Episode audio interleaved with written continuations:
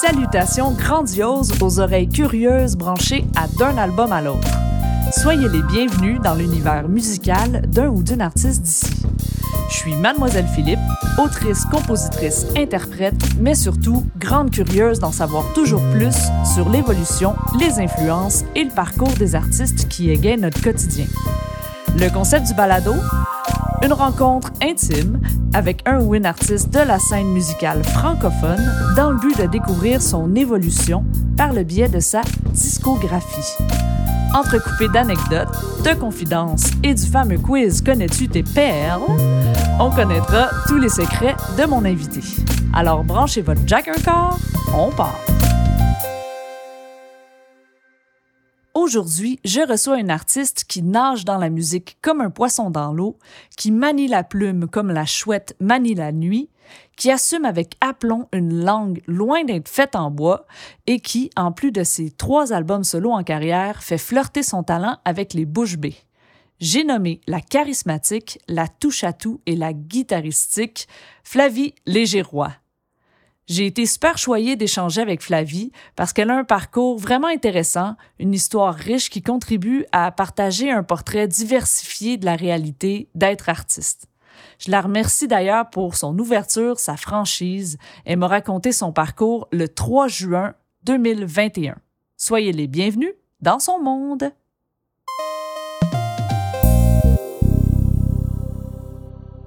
Flavie Légéroy, allô? Salut.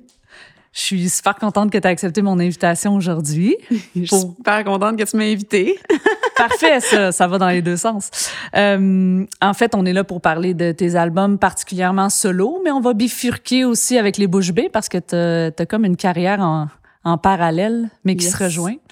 Euh, avant de se lancer directement dans ton premier album, on va peut-être faire une petite mise en contexte. Mm-hmm. Toi, tu es une fille de la grande ville. Oui, euh, on and off. J'ai beaucoup. Je viens d'un peu partout, là. Je suis née, on était dans. Mes parents avaient une boulangerie à Knowlton, dans le canton de l'Est. Puis après ça, on a déménagé à Mansonville. Puis après ça, on a déménagé à Montréal, mais genre dans je sais pas combien de maisons différentes.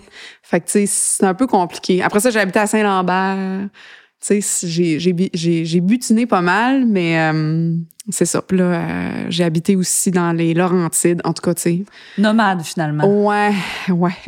mais t'as fait euh, tes études, t'as as eu un... un, t'as fait un deck en théâtre à Saint-Laurent? Oui. oui. Est-ce que le théâtre était un intérêt qui est venu avant la musique ou tu faisais déjà de la musique avant? Je faisais de la musique avant. En fait, je, fais, je suivais des cours de piano. Puis c'est drôle parce que j'ai récemment vu ma, ma prof de piano quand j'étais euh, jeune, euh, adolescente. Puis euh, elle, elle, elle, voulait que je fasse que je fasse mes auditions pour rentrer à Saint-Laurent en, en, piano jazz. Puis moi, j'étais comme ouais non, je voudrais que la musique ça reste mon mon passe-temps. puis je suis tombée amoureuse aussi de la du théâtre puis de l'improvisation. En fait, moi j'ai fait de l'impro en secondaire 4 5 mm. puis ça m'a comme j'avais j'ai toujours été attirée par le théâtre, par exemple. je sais que je suis à l'école secondaire où je suis allée, je suis allée là parce que je savais qu'il y avait une concentration, pas une concentration, mais tu sais, du parascolaire en théâtre super fort. Puis c'est ça que je voulais faire. sais. La scène aussi. Ouais, c'était très connexe dans le fond. Mais la musique aussi était là dès le départ. C'est juste que à un moment donné, j'ai été plus attirée par le théâtre, mais je l'ai dit, c'est ça que je disais à ma prof justement récemment. Je le, je le regrette un petit peu. Ah ouais? Ouais. Mais tu as sûrement appris des choses dans cette formation-là qui te servent. Tu sais, pas juste perdu ton temps. Non, c'est sûr que ça a été très formateur. Puis j'ai aimé ça. Puis je pense que ça me correspondait, mais avec du recul, euh, j'aurais très bien pu euh, aller en piano, jazz, mm-hmm. puis faire de l'impro au cégep, puis je pense que ça aurait été correct. Puis, euh, Que finalement, le théâtre soit ton hobby, puis que la musique... l'inverse. mais tu sais, je regrette pas vraiment, mais c'est juste que... C'est ça, c'est un drôle de choix. Mettons que si je pouvais me parler là à 16 ans, là, je m'assoirais devant moi, là, je me dirais, t'es-tu sûr? Pense-y bien, bien, bien comme faut, là.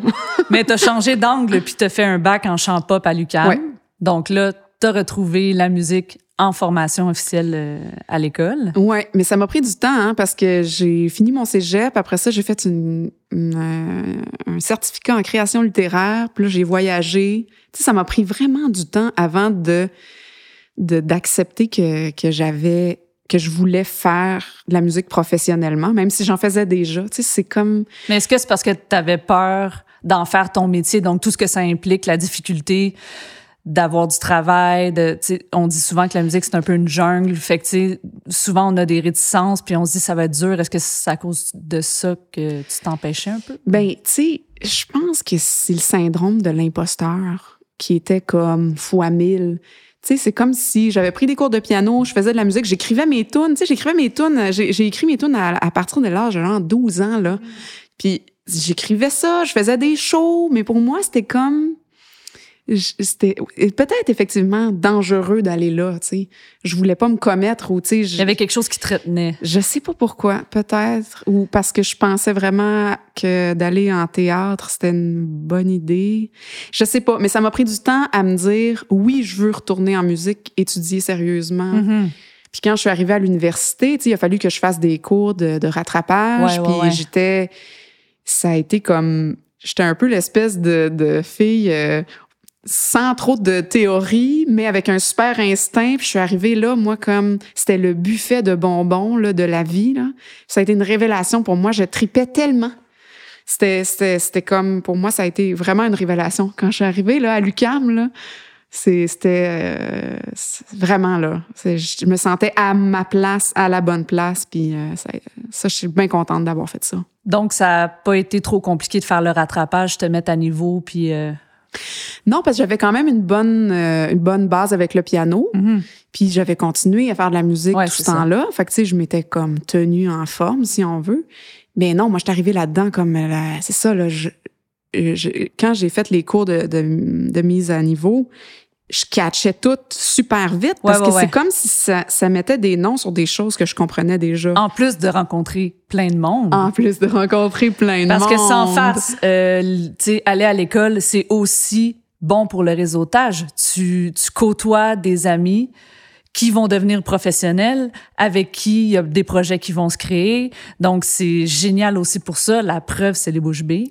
Ben oui, ben oui. On s'est tous rencontrés là, Ben, euh, ça. les quatre. Ouais. Puis, euh, donc ça, c'est plus le côté chant, le côté technique vocale, mais tu dis, tu composais tes, tes chansons déjà depuis que tu avais 12 ans, mais le, le côté écriture de texte, euh, avant même de sortir ton premier album, est-ce que tu déjà fait des formations? Tu avais déjà voulu travailler ça plus sérieusement, si on veut?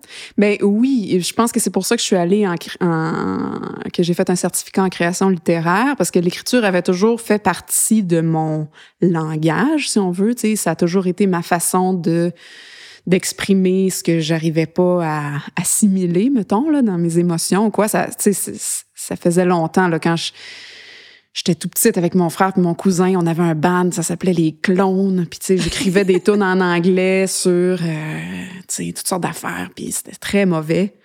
Mais c'était c'était cute. Mais la structure de texte en tant que telle, de chanson, J'ai, tu sais, en sortant, c'est-à-dire que quand j'ai commencé à écrire des chansons, j'avais pas suivi de, de cours. non, là. non, quand tu étais plus jeune, tout ça. Oui, c'est ça. Mais quand je suis sortie du cégep, euh, j'ai passé les auditions pour faire Petite Vallée, euh, qui m'ont pas pris, mais qui m'ont dit euh, va donc voir du côté de Tadoussac qui font euh, des ateliers Mhm. cette année. On trouve que ce serait une bonne affaire pour toi. Et c'était la première édition des chemins d'écriture il y a, je pense, 18 ans. J'ai mal de le dire, là, mais ça fait comme 16 ou... Je sais pas, mais ils ont fêté leurs 15 ans récemment, puis j'ai... J'ai eu très mal. Mais les, les chemins d'écriture, c'est une formation aujourd'hui euh, contingentée. Tu sais, c'est Ouais. vraiment quelque chose. Donc, c'est trippant de savoir que. J'étais de la première édition. par là. Ben Mhm. oui, avec Éric Dion de, de dans le shed. Dans le shed, ouais. Dans le shed, ouais. On a. Puis là, moi j'ai explosé quand j'étais allée là. Euh, avec Xavier Lacouture, il m'appelait le monstre. C'était c'était comme plusieurs jours intensifs, À Tadoussac. des ateliers, Ouais, on écrit, on fait des exercices. ouais. Puis là, moi, je venais de me séparer à ce moment-là. J'étais là un déchet. un fleuve Ah, d'inspiration. J'ai vraiment, euh, j'ai, oh ouais, c'était, ça a été, ça, ça a été une révélation. Ça, c'est un des éléments qui a fait comme, ok, c'est ça que je veux faire dans la Mhm. vie, c'est là ma place. Je sortais du cégep en théâtre, puis tu sais, ça, ça c'était correct là, mais euh, ça, ça a été très destructeur, mettons pour moi, puis. euh, euh, pour plein de raisons, mais euh, là, c'est ça. Quand je suis allée à Tadoussac, là, là ça, ça, ça a ouvert les valves, là, les possibilités, en fait. Puis est-ce que c'est là que euh, les textes de ton premier album sont nés ou t'en avais déjà en banque avant? Certains sont nés là. Pas tout à fait. Ça, c'est des chansons qui étaient comme pré... euh, je sais penser, là, non. Euh, mais, mais ça a quand même mis les, les fondations de mon écriture, je pense. OK. Puis tout de suite après, quand je suis revenue, j'étais supposée travailler tout l'été dans un camp. J'ai dit non, je reste à Montréal. J'ai monté un band. Puis j'ai fait un, mon premier show de Flavie, là, mettons, là, euh, à l'automne, au mois de novembre, je pense, cette année-là. Puis là, là j'ai eu la piqûre. Puis là, j'ai Mhm. chanté mes chansons. Puis en fait, en revenant de Tadoussac, j'ai écrit À voile, qui est une des chansons sur mon premier album. Oui. Et puis, euh, puis là, après ça, ben, là a commencé, dans le fond, c'est pas mal là qu'a commencé ma carrière c'est, professionnelle, entre guillemets. Puis, euh, puis c'est ça. Après ça, j'ai fait d'autres ateliers à Petite-Vallée aussi. J'avais réessayé de faire le, concours. Puis m'ont dit, ouais, mais fais donc les ateliers à place. Dans le temps que les ateliers d'écriture à Petite-Vallée étaient en même temps que le festival, euh, que le concours. Fait que euh, ça a été un petit peu ça, là, tu sais, qui m'a... Puis après ça, après ça, j'ai décidé d'aller étudier en musique.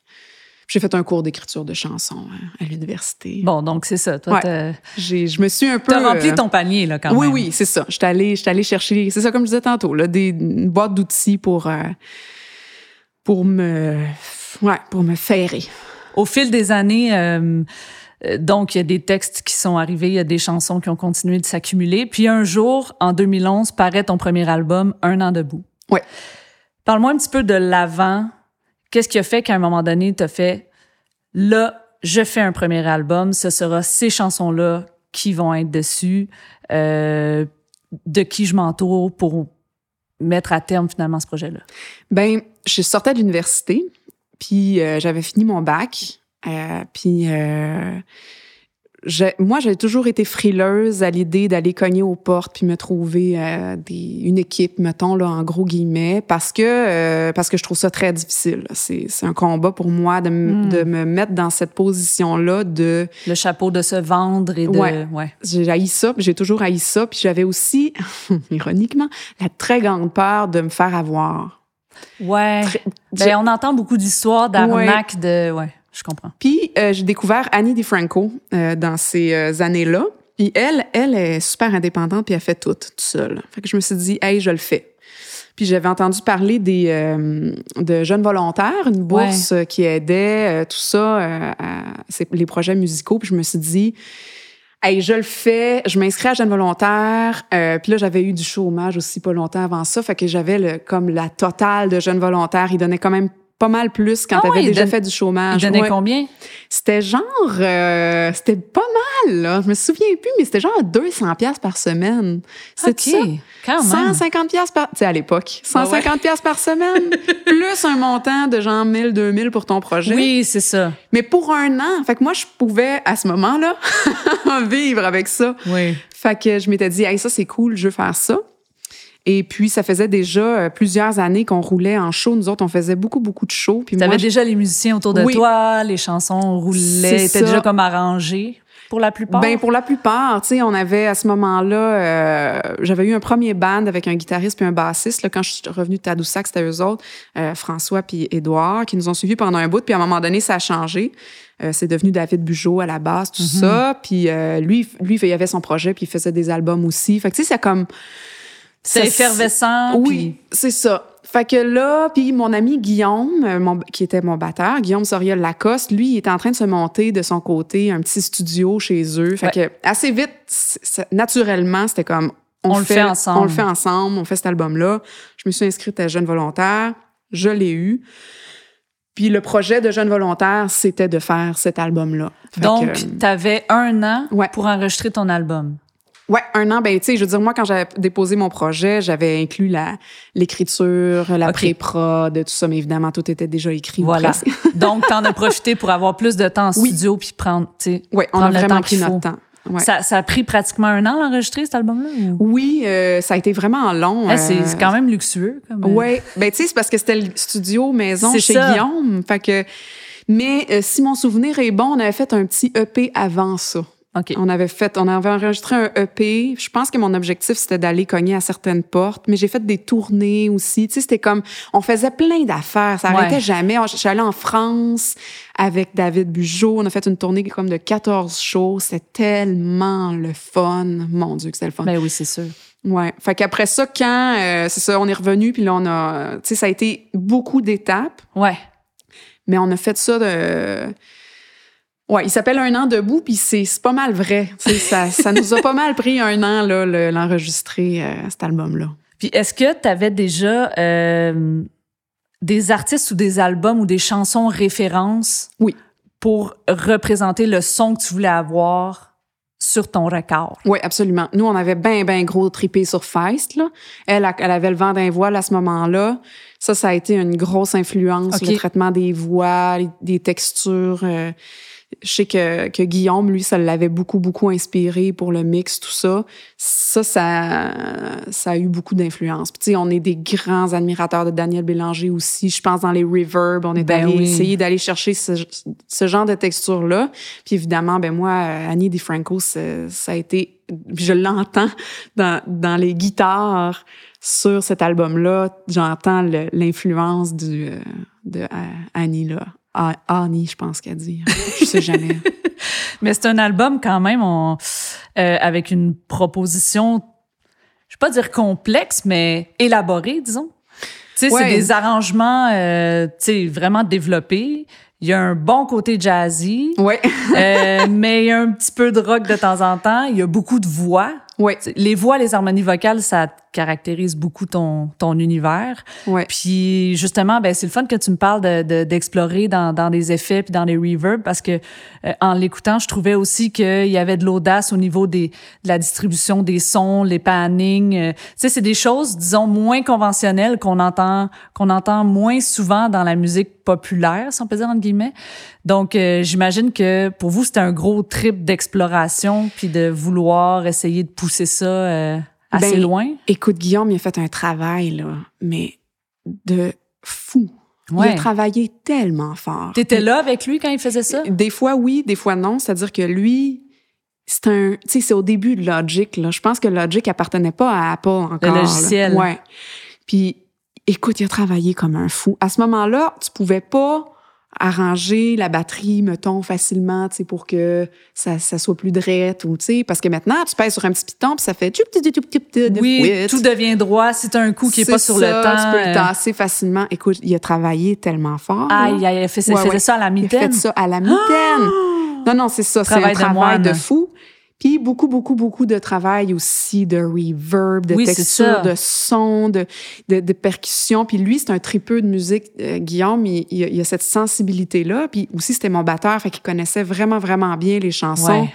Puis on avait envie que, parce que tu sais, nous on les faisait en show depuis des années ces chansons-là, fait qu'on les connaissait très bien. Puis ça, je pense que c'était le fun parce que La solidité. oui, Ouais. le noyau était super fort, Mhm. mais en même temps, comme le noyau était vraiment fort, puis qu'on était déjà un peu tanné des jouer, parce que c'est un petit peu ça Ouais, la vérité. vrai, là. Faisait comme euh, huit ans là. Tu sais, moi, je suis sortie de de, de, de, de Tadoussac en deux, écoute, c'était en 2002 ou 2003, là. Puis l'album sort en L'album 2011. sort en 2011. Fait que ça vrai, faisait hein? longtemps qu'on les jouait, les tunes, là. C'est quelque chose qu'on qu'on on oublie souvent de mentionner, mais un premier album, tu sais, souvent regroupe des chansons qui datent d'il y a longtemps. Ah oui, oui. Tandis qu'à partir du deuxième ou du troisième, bon, ben là, le, le plus souvent, c'est des nouvelles chansons qui sont arrivées dans ce laps de temps-là, tandis que le premier, des fois, il y a des chansons qui tu traînes justement depuis un bout. Là. Ben oui, puis nous autres, c'est ça, on- c'est un peu pour ça aussi l'album, on était comme là, faut que ça se faut qu'on Mais Ben oui, il faut le faire, puis après ça, ouais, ouais. pour passer à autre chose, tu Mhm. sais.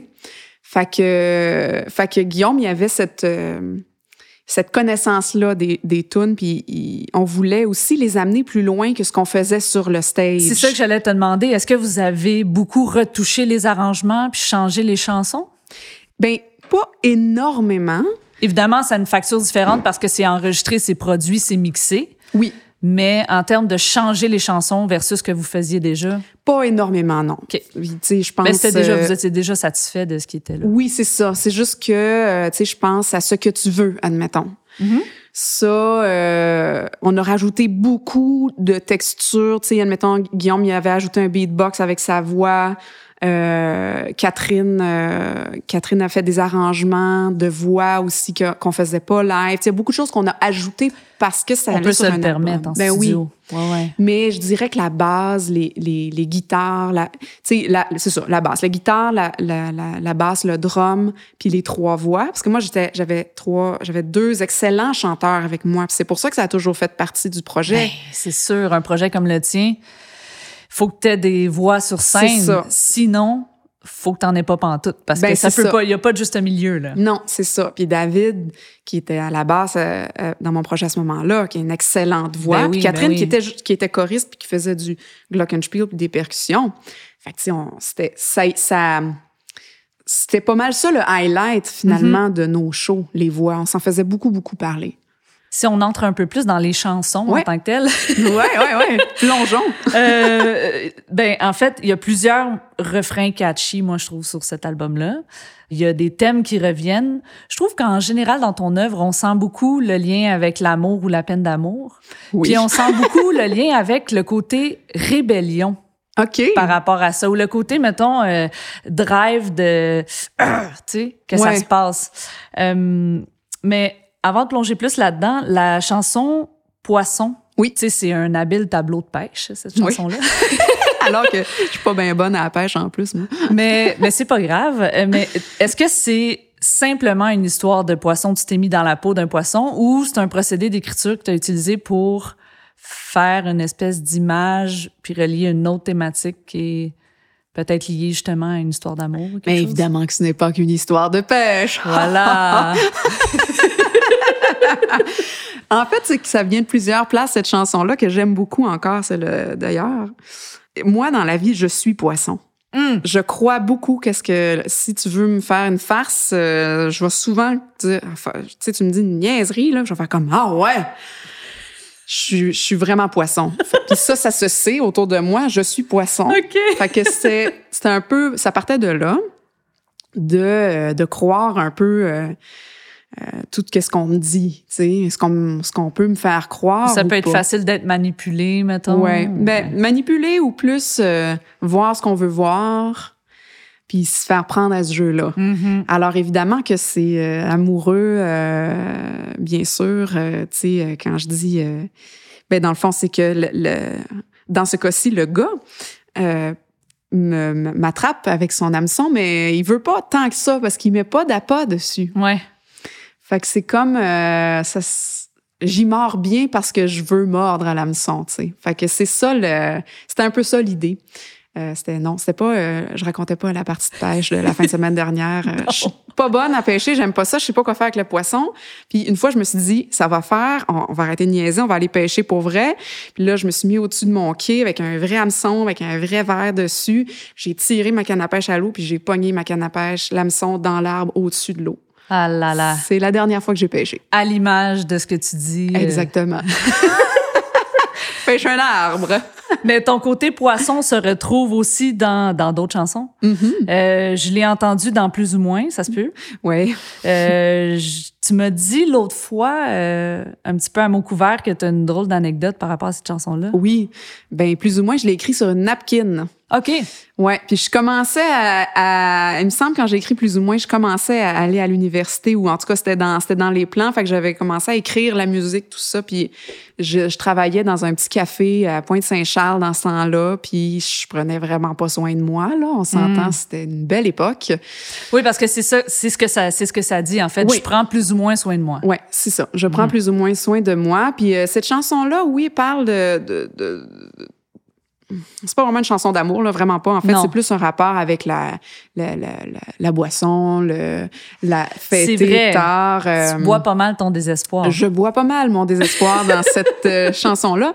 Et c'est, elle m'est venue, la mélodie m'est venue, en fait, euh, ça m'est venu là, un lendemain de veille où est-ce qu'il fallait que je travaille vraiment de bonne heure. Je suis comme cross-eyed. Puis euh, la mélodie m'est venue, puis je voulais vraiment pas l'oublier parce que ça, ça m'est venu comme je prends plus ou moins soin de moi. Puis là, j'étais comme hey, Il y a quelque il y chose. a quelque là. chose là. Fait que j'avais pris un, une napkin, je m'étais dessinée, la portée, Parce que c'était l'époque pré, on peut tout de suite enregistrer sur notre scène. Ben oui, j'avais pas Ben ça, oui, moi. c'est ça. Mais non, c'est ça. J'ai pas pu. Puis je voulais pas l'oublier. Fait que j'ai essayé de l'écrire du mieux que je pouvais sur une napkin, les Non. notes. Pata, pata, pata, pata. Tu sais, je suis sûre que ce que j'ai écrit, c'est n'importe quoi, mais ça fait quand même que je m'en suis souvenu. Ouais, c'est comme ça que. Là, t'as fait ton shift J'étais allée l'écrire chez nous. dans la douleur de, de la veille. Puis quand Dans la rentré douleur. chez vous, ça. t'as commencé à travailler la tune. Ah oui, je, je, je- ouais, je suis rentrée chez nous puis je l'ai écrit. Cool. Ouais. Puis ça, euh, je me souviens que ça a été une, euh, une, une chanson donnée un peu. Ouais. Tu sais, où est-ce que tu, euh, tu l'écris quasiment d'une traite, là. Surtout le bout un peu plus rappé, là. Ouais, il y a Je un bridge. je où- dessoule et je Mhm. m'en vais le sens. Ça, j'aime ça, je l'écris. C'est comme je l'écris d'une traite, là. Ben, il fallait que ça sorte. Ouais, c'est ça. Puis euh, il y, a, il y a un aspect dans cette chanson-là, ben entre autres l'intro, c'est comme un gros outil jazzy. là. Ouais. Tout le monde Ouais. joue la même ligne mélodique ensemble. Ouais. Ça, y on retrouve ça aussi. euh, en fait, ça fait partie de la, de la personnalité de l'album, je trouve. Oui, ben ça, tu vois, c'est les influences de Annie DiFranco. Vraiment, Mhm. vraiment, vraiment. Un peu très, très guitare, tendance jazz un petit peu. C'est euh, directement... euh, moi, j'avais le goût de torcher à la guitare, on va se le dire. Là. Je trouvais qu'Annie DiFranco était incroyable. J'étais comme, OK, il faut que... Là, faut, faut que je fasse quelque chose. Faut que Mais je- ça paraît parce que t'es une fille, il y a beaucoup de guitare dans ce que Ouais. tu fais. Puis pour vrai, je- moi, je trouve que tu torches à la guitare, là. Honnêtement. pour vrai. Super solide. Ouais, mais, ça- mais à ce moment-là, euh, pour moi, ça, ça passait par là. Tu sais, je, je voulais des lignes, je voulais des trucs percussifs. Puis même dans le poisson aussi, là, tac, Ouais. ça c'est, tu sais, c'est- pour moi, ça c'est directement influencé d'Annie DeFranco. Là, fait que, Puis là, aujourd'hui, est-ce que tu prends un peu plus soin de toi? oui, oui, ben je suis pas mal forcée de le faire avec mon petit gars de 4 ans et demi là. Faut que Faut, faut se Ouais. lever. Ouais, là, non, mais je parlais pas seulement de l'alcool, je parlais en Ah. général.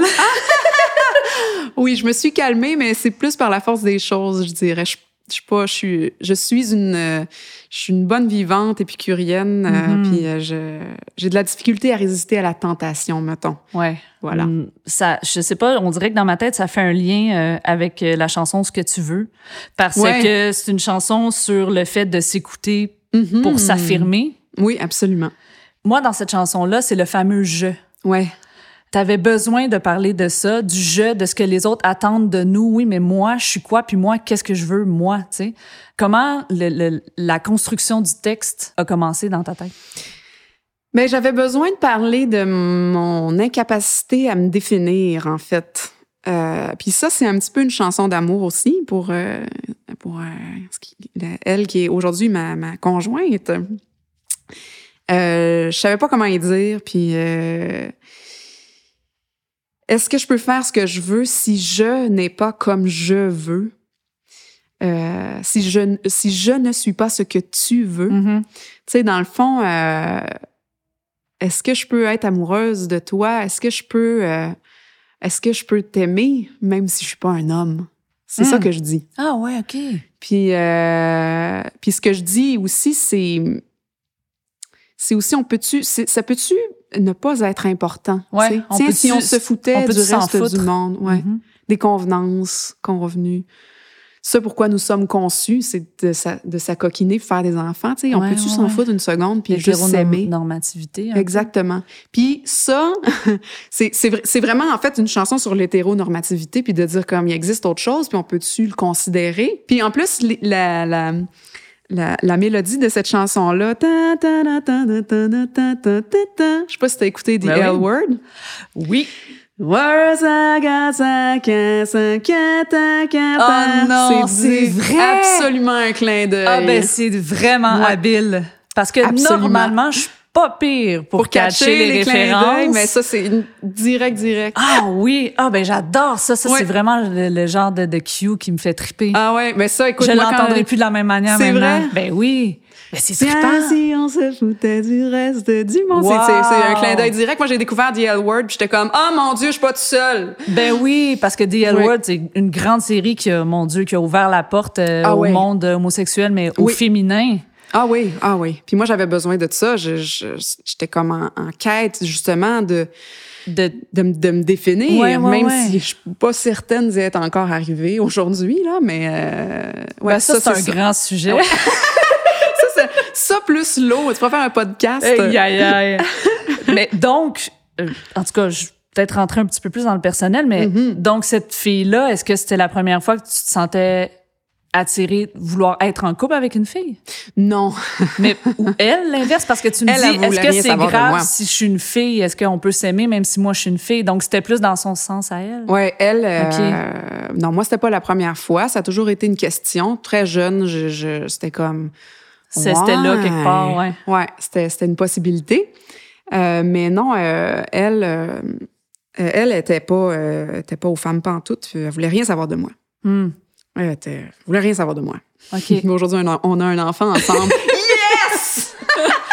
non, mais c'est beau. C'est Ouais, beau. c'est ça. Mais non, c'est plus dans le sens de. on- Et moi, ça a toujours été un peu. J'ai toujours, je suis toujours tombée amoureuse de filles hétéros ou presque, finalement. Fait que j'étais frustrée de ça, de faire comme, voyons, ça vous tend dessus que ça vous, ça vous dérange pas, Hmm. Mais ça marche pas de même. Non. non, mais tu sais, des fois, ça donne des histoires heureuses. Des fois, ça donne des histoires heureuses. Ouais. Euh, parlons de ta chanson euh, Franchement. Oui. Ça, c'est une chanson qui, pour moi, une de tes chansons, on dirait que j'entends du Martin Léon. Ça se peut-tu? Ou du, Ouais. un peu d'Ariane. C'est-à-dire que... Plus Ariane, parce que Martin Ouais. Léon, je l'avais pas découvert encore à ce moment-là. C'est plus tard, mais, lui. tu sais, semi-rappé, un Ouais. peu plus d'électro. Là, c'est une chanson que vraiment la production est poussée à un autre niveau. Ben, tu vois, là, celle-là. C'est Bugeaud qui a Bugeaud qui a fait la, la, la- l'arrangement. C'est-à-dire que nous, Guillaume puis moi, on avait l'idée assez tôt de faire un- quelque chose très texturé. euh, tu sais, le début, les, les, euh, les instruments qu'on entend, là, rouic, c'est une batterie de cuisine, mais littéralement. Ouais, ouais. C'est-à-dire que c'est un cul de poule qui fait... puis le, le c'est une poivrière. Malade. Fait que puis des cuillères, puis on a vraiment fait un travail de tout ça, puis on a tout chupé ça à David Bugeaud qui à ce moment-là était dans l'électro big time. Oui. David Bugeaud, Bugeaud c'est le génie derrière Fudge avec deux U. Oui. Mais là à ce moment-là, lui il était dans le dans live euh, Appleton live, puis il y a du gros électro dans le tapis là, vraiment intense. Fait qu'on avait eu cette idée-là, il a dit mais tiens, garde on te ship tout ça, puis toi tu fais un arrangement avec ça. Fait qu'on Ça a vraiment apporté quelque ah chose ouais, ah ouais, ah ouais. au Après, ça, on l'a toujours joué de même après. Ben, pas avec des poivrières sur le stage. Non, mais- non. j'aime beaucoup le j'aime beaucoup le ton du texte Mhm. ben, et de l'interprétation évidemment, mais puis le titre aussi. Franchement, Ouais. ça fait tellement avec le, le, le ton puis l'intention du texte, je trouve. Puis en plus, tu finis ta chanson Bonne journée. Oui. Parce que tu déferles euh, ton Ouais. texte pendant toute la chanson, puis puis après ça, merci, bonsoir, je t'ai- je t'ai dit mon message, point barre, tu sais. Ouais. Mais ça parle de, de un peu de nourrir la rage Ouais. quand t'as ça à l'intérieur. Ouais. Euh, Est-ce que c'est un exemple? Tu sais, des fois, on fait des inversions, c'est-à-dire que le je, c'est un tu ou le tu, c'est un je. Parlais-tu de toi dans cette chanson-là ou t'as été inspiré d'autres choses? Mais on parle toujours un peu de nous, je pense, Mhm. hein, quand on écrit des tunes. Euh, oui, je parle de moi. En fait, c'est une rencontre euh, de moi à moi euh, le Ah. matin dans mon miroir. OK. Fait que je sais, tu viens de te lever, t'es pressé. Tu sais, c'est comme je me parle à moi-même dans mon miroir. D'accord. Moi, là, mon reflet dans ta glace, on peut Mhm. prendre le temps de se brosser les dents. Ça nous laissera le temps, tu sais. C'est Mhm. comme, c'est c'est vraiment ça. C'est un dialogue avec moi-même de, hey, euh, tu sais, lâche donc, arrête donc de nourrir ta rage. Mais parce que moi, j'ai des problèmes de, de gestion de colère. Ouais, OK. Puis ça, j'en parle euh, dans tous mes albums. Oui, c'est vrai. J'en parle tout le temps. C'est cœuré. c'est cœuré de me choquer. Je suis toujours en train de me choquer. Je me choque fort. J'ai des, gros problèmes de, de rage. Puis quand ma rage euh, doit sortir, euh, je casse l'affaire. Tu sais, Ouais. je suis, euh, je deviens euh, je, hors de contrôle. On peut dire ça. Fait que, tu sais, ça, cette chanson-là, je pense que c'est un premier pas dans hum, peut-être reconnaître ça. Processus de processus de guérison, mais tu sais, je veux dire, ben, d'apprivoiser au ça. moins que c'est là. Puis Oui. bon, à partir de là, comment je peux faire pour m'aider, m'outiller à gérer ça du mieux que je peux, mettons? Ben oui, c'est ça. Fait que, mais je l'aime beaucoup cette chanson-là parce que je trouve que euh, euh, il y, a- il y a une belle folie là-dedans. Je me, tu sais, j'ai- je pense que je me suis un peu laissée aller dans ma dans ma thématique là, tu sais, de Mhm. on se parle dans le miroir, mais tu sais, euh, puis je m'ennuie un peu d'ailleurs de cette de cette folie-là de d'écrire des choses sans que ce soit grave, que qu'il n'y ait pas de clé. Parce que ça, c'est quelque chose que on m'a dit dans, dans, dans mes. euh, tu sais, de, de donner des clés dans Ouais, les textes, ouais, tout ça. Puis c'est vrai que c'est important, mais je trouve que j'ai perdu. Tu sais, cet album-là, je trouve qu'il y a une belle naïveté dans les textes, puis il y a une belle. euh, une belle euh, poésie, je trouve, Ouais. qui, est, qui est comme un peu euh, je m'en fous, tu sais. Un peu, un peu pitché. T'es puis- pas déjà formaté. Non, plus ça avance, plus on en écrit, plus on rentre dans un petit peu le- Ouais. les formats ou les codes. Ouais, Et puis là, des fois, ça fait qu'on perd justement cet instinct ou cette spontanéité-là Ouais. qui a une valeur Oui. aussi.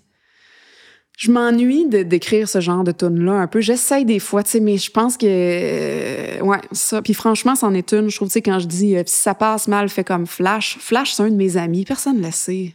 Ajoute un peu de brandy. C'est parce qu'à un moment donné, dans un party, il nous a fait des euh, des trous normands avec du, de la- du sorbet à pamplemousse avec du brandy dedans.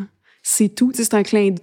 Hey, ça doit être bon. c'est très bon. C'est très bon. C'est vraiment excellent. Ce souper-là était incroyable. C'est incroyable.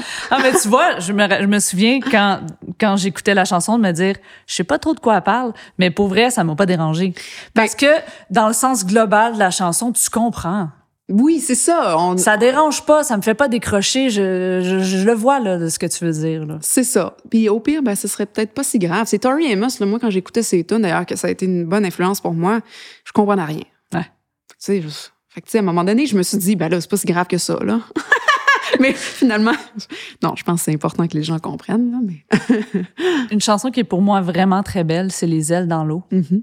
Je trouve que, hum, en fait, si j'avais à en choisir une, mettons mon hit perso, ce serait Mhm. celle-là. C'est hyper intime. Mhm.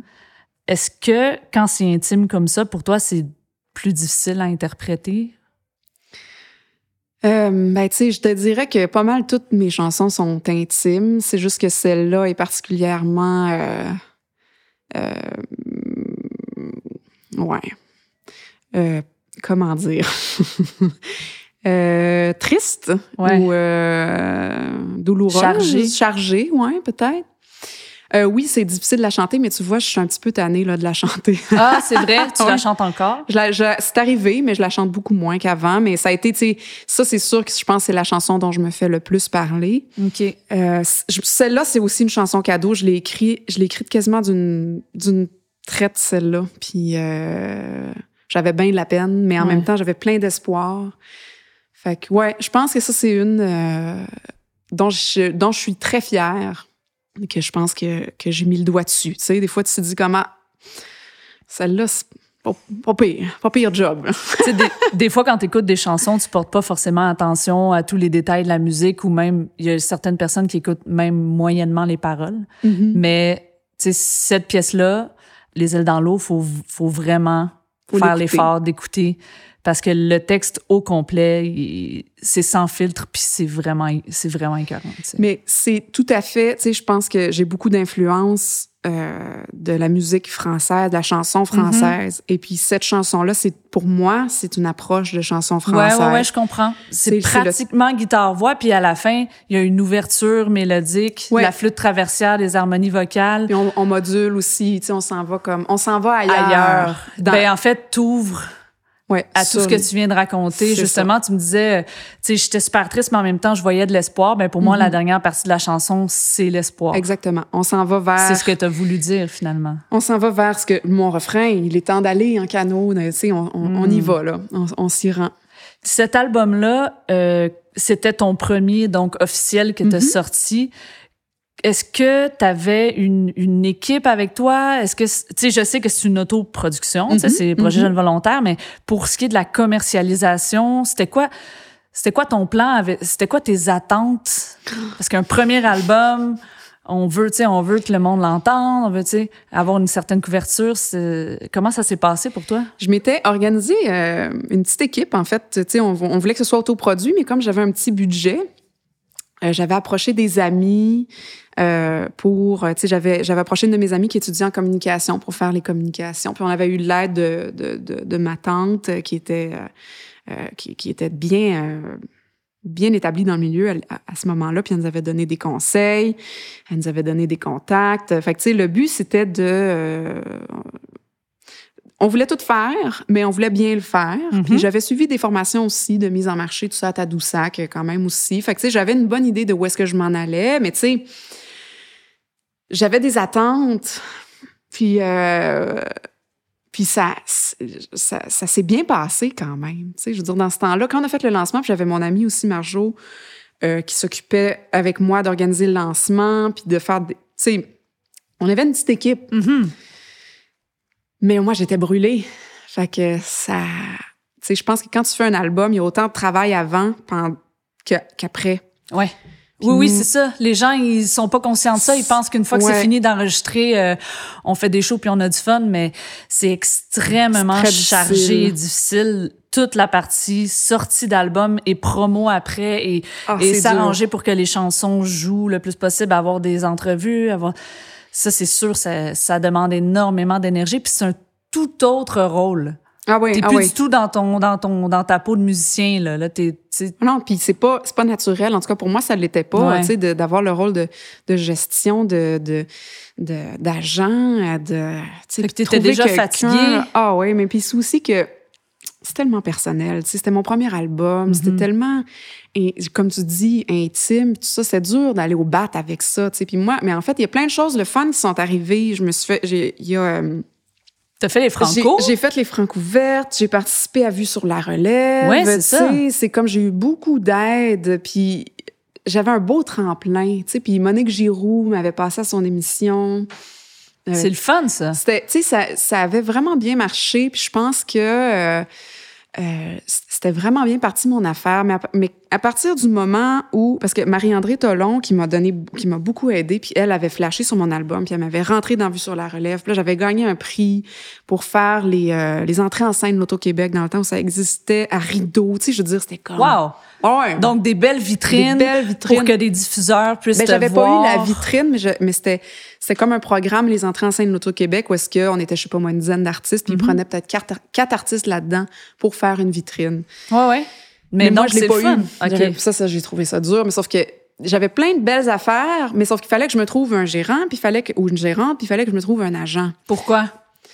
Ben, c'était comme ça qu'il fallait faire à ce moment-là. Quand tu hmm. t'avais pas d'équipe, t'étais pas vraiment comme considéré, ou ça manquait de sérieux. Puis même encore aujourd'hui, je dirais que c'est un plus. C'est un plus.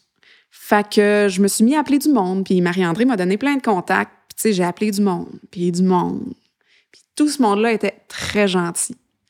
Mais il n'y a personne qui m'a pris. Mm-hmm. Pas d'agent, pas de gérant, rien. Puis là, ça, là, ça, ça a été le coup de massue.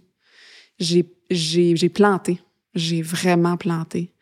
Puis après ça, euh, quand j'ai su que je participais pas, euh, que dans le fond, qu'ils m'avaient, qu'ils m'avaient pas pris pour les, entrées en scène d'Auto-Québec, euh, j'ai, j'ai, C'était trop difficile. C'était trop dur. J'ai, puis tu sais, j'étais brûlée, j'étais fatiguée, j'étais tannée de porter ça. Puis euh, les gens qui, étaient autour de moi, qui m'avaient vraiment aidé pour le lancement, tout ça était comme, tu sais, était un petit peu parti. Puis aussi, il y a beaucoup de gens, tu sais, même avant ça, qui m'avaient fait des promesses, ou tu sais, ah, je, vais m'occuper de toi, tout ça. Puis là, je faisais confiance, puis là, on essayait quelque chose, puis là, ça tombait à l'eau, puis là, hmm. ça, tu sais, c'est comme, finalement, j'avais plus jamais de nouvelles, puis... Fait que, tu sais, je pense que j'étais juste fatiguée de pas, de pas avoir de partner. Ouais. De devoir tout porter sur tes épaules. Mais sans que ce soit ton métier de, de, gérer le côté business, sans tout le temps forcément savoir quoi faire. Non, c'est ça, mais en même temps, j'étais terrorisée d'aller vers ces personnes-là parce que j'avais peur de me faire avoir. Ouais, J'étais complètement terrorisée. OK. Fait qu'autant j'en avais besoin, autant je le redoutais. Puis ça me demandait tellement de me mettre en danger puis d'aller appeler ces personnes-là puis leur dire pouvez-vous écouter mes affaires puis m'aimer s'il vous mm-hmm. plaît. non mais c'est horrible faire ça, j'ai ça. C'est épouvantable. Tu sais, dans la vie, en général, tu quêtes pas l'attention. Tu, tu, tu, tu, dis pas aux gens aime-moi, regarde-moi, je suis merveilleux, tu sais. Non. Ben, aujourd'hui. euh, Ben oui, là, avec les réseaux sociaux, mon Dieu, c'est un on peu dirait que le monde roule à ça, mais bon, Ouais. ça, ça aussi, c'est un autre débat. mais- Mais j'étais fatiguée, j'avais travaillé tellement fort pour aller chercher, puis j'avais du financement aussi pour aller chercher ça, j'avais quêté mon monde, j'étais écœurée de quêter. Hmm. J'étais comme, est-ce que quelqu'un peut juste trouver que c'est bon ce que je fais puis m'aider? Ouais. Si on se reconcentrait juste une petite minute sur la musique de cet Oui, album-là oui. et non sur le côté euh, business, je finis toujours, en fait, euh, de parler d'un album en demandant euh, à la personne avec qui je discute s'ils ont une rénovation et une fierté pour leur album. Alors, ta rénovation pour Un an debout, ce serait quoi? Je suis vraiment fière de cet album-là, c'est notre premier, puis tout ça. Puis euh, je pense que s'il y avait une affaire que je referais, c'est les voix, mes voix. Parce que il y a beaucoup de voix qu'on a faites. J'étais en crise d'allergie totale. Hmm. Je m'étais barré le cou en, en vidant un gros bac à compost dégueulasse chez mes parents, parce qu'on a enregistré ça chez mes parents à Saint-Hippolyte. Puis je me souviens, je faisais de l'allergie, là, mais épouvantable. Moi, je l'entends dans certaines OK, tunes. mais moi, ça, je trouve que ça s'entend pas Ouais. tant. Ah oui, oui, il y a des, il y a des, il y a des Ah affaires oui, je suis hein? comme, oh mon Dieu, ça, je le referais. Ah ben, Fait que ça, c'est comme, ça serait ça. ce serait ça, ce serait ça. puis, euh, ouais, mais sinon, je, puis ça, c'est le- la fierté, c'est que je trouve que euh, pour un album qu'on a fait par nous-mêmes à cette époque-là, que c'était pas très. euh, C'était pas encore... C'était moins euh, courant que ce l'est que Ben oui. aujourd'hui. Puis euh, Guillaume, il a travaillé tellement fort, puis je trouve que je l'ai réécouté récemment, puis j'étais comme, tu sais, c'est sûr que c'est des vieilles tunes, tu sais, puis c'est c'est- il y a des choses qu'on ferait différemment, évidemment, aujourd'hui, avec les, la nouvelle technologie, tout, on serait capable d'aller chercher plein d'affaires, mais je trouve qu'on a, on a bien travaillé. Tant mieux. Ouais. Euh, quatre ans plus tard, en Ouais. 2015, tu sors ton deuxième album qui s'appelle Brûler dehors. Mhm. Et là, donc, dans ces quatre ans-là, il s'est passé quand même beaucoup de choses. Puis Mhm. Brûler dehors est donc une traduction libre de Burnout. Absolument. C'est exactement ça. Ouais. Donc, à travers ce processus, parce que tu disais justement qu'à la sortie de l'album 1, t'étais plus capable, t'as flanché, c'était trop difficile. Euh, t'as vécu donc tout ça pendant une- quelques temps, puis t'en es arrivé quand même à sortir un deuxième album. Donc, à quel moment le processus a recommencé en toi, puis tu t'es dit, ça me tente quand même encore de continuer, puis d'en faire un autre, puis de retrouver l'énergie pour... Comment ça s'est passé finalement le début de cet album-là? Ah, cet album-là. Euh, euh, entre-temps, j'ai, euh, quand j'ai planté après un an debout, on recommençait euh, presque simultanément à monter notre bande de- d'université, les Bouches B, avec Oui. ma gang de. avec Jannick, Roxane, puis Raphaël. Puis ça, ça m'a sauvée, en fait. Parce que moi, quand je suis rentrée, quand je suis revenue dans le band, en fait, quand on a décidé de, de recommencer à jouer ensemble, euh, moi, j'ai dit aux filles, euh, j'ai dit, OK, mais je fais rien d'autre que d'écrire puis de faire de la musique. Moi, je veux rien, rien savoir de la gestion, je veux rien savoir de ça. Fait que ça m'a comme maintenue parce que j'avais comme un rôle dans ce groupe-là au début, parce que là, maintenant, on s'entend-tu que j'en fais de la gestion? mais pas toute seule, évidemment, mais je pense le fait d'être dans ce projet-là, de continuer à faire de la musique, puis de, de garder contact avec ce que j'aimais faire, c'est-à-dire faire de la scène, Ouais, jouer, ben faire, oui. composer, puis tout Parce ça. que c'est pas juste du négatif, là. Non, c'est ça. Ça reste une passion, ça reste trippant. ben oui, les c'est ça. rencontres, l'inspiration, la composition. Ben oui, puis euh, puis c'était léger pour moi au début les Bouches Bées, tu sais on faisait du country, on reprenait des tunes, c'était vraiment tu sais c'était vraiment un beau projet, c'était le fun puis assez rapidement dans le projet avec les Bouches Bées, je me suis je me suis mis à écrire Mhm. pour les Bouches Bées. Euh, puis les autres étaient bien contents, puis là on s'est entre-temps, on s'est comme dirigé vers un projet vraiment de composition. Ouais. Je dirais que ça m'a pris du temps avant d'être vraiment à 100% investi dans les Bouches Bées, Mhm. comme avec mes tripes et mon cœur. Pour moi, c'était comme un projet euh, qui, qui était euh, un genre de, de chum qui dit comme, viens, on, on, Ouais, va ouais. changer les idées. Ouais. C'était quelque chose qui me changeait les idées. Ben, ça a servi à ça. Ben oui, oui. Puis euh, avec les Bouches Bées, c'est devenu quand même assez sérieux. On a fait un album, on s'est trouvé une maison de disques. Le premier album est sorti Le premier album est sorti en 2015 aussi. Oui, en- au mois de mai.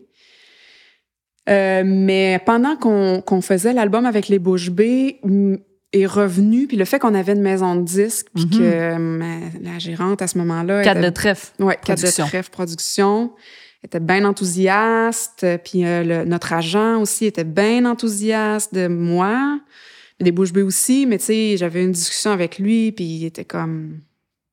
Tout le monde était très enthousiaste.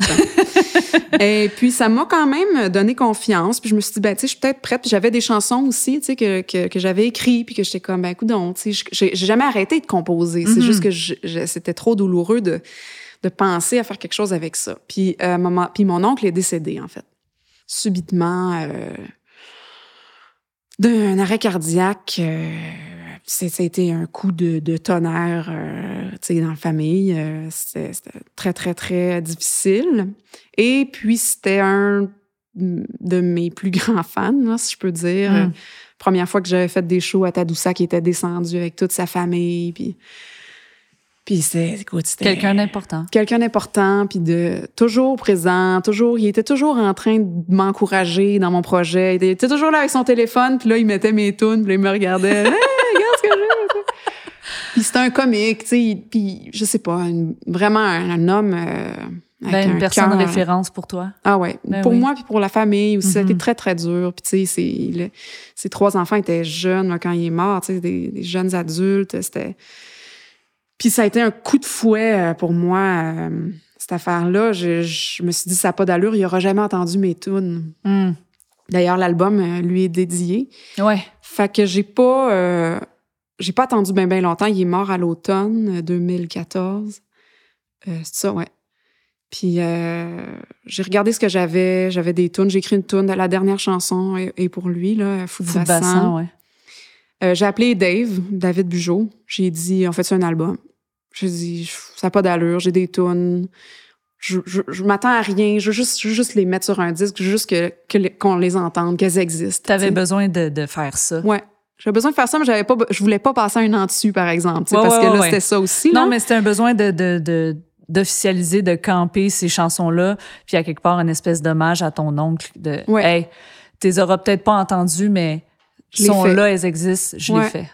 C'est super Fait touchant. que pour moi, c'est un album qui est un peu comme comment chargé là, je sais pas comment le dire autrement là, mais tu sais, il, est- il est comme euh, il est douloureux. À l'image de, de- du titre et de la pochette qui, Ouais. est, qui est pas mal en feu aussi. Ouais. et- Mais, Mais- ça c'est mais mais tu sais j'a- j'avais c'est ça j'ai j'ai appelé Dave j'ai dit je, réserve le studio Madame Wood euh, quatre jours puis en fait c'est pas vrai le premier que j'ai appelé c'est JP Villemur Mhm. Qui fait les, les mastering et Ouais. mix sur. euh, sur tous mes albums ben non pas tout le mix Euh, le premier a fait le mastering mais Ouais. Brûlé dehors il a fait mix et mastering puis il a fait la prise de son aussi Oui, c'est ça, tu sais, qui, Ouais. est- qui, qui, est- qui est quelqu'un qui, qui est près de toi euh, Ouais. depuis longtemps et que t'es es assez fidèle en fait, je pense. Oui. Quand tu trouves ton monde, tu te sens bien, t'es contente.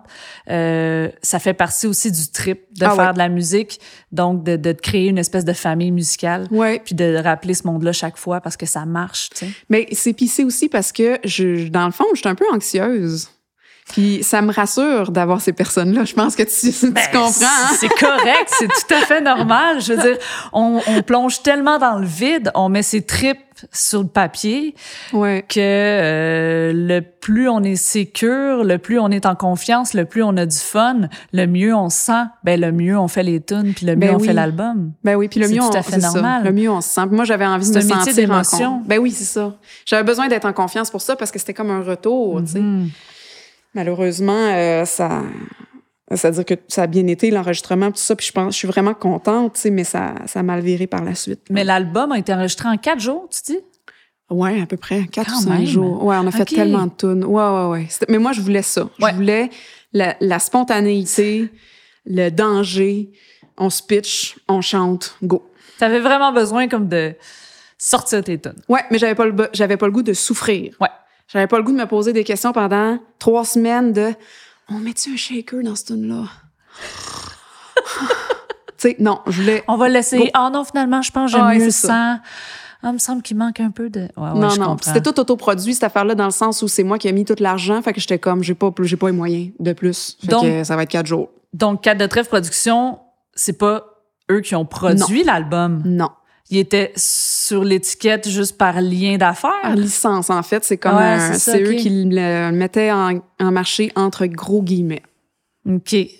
Fait que c'est une autoprod cachée, mettons. Absolument. Ah, je vois le genre. Ouais. Mais reste que euh, sur cet album-là se trouve encore une fois, des super belles mélodies.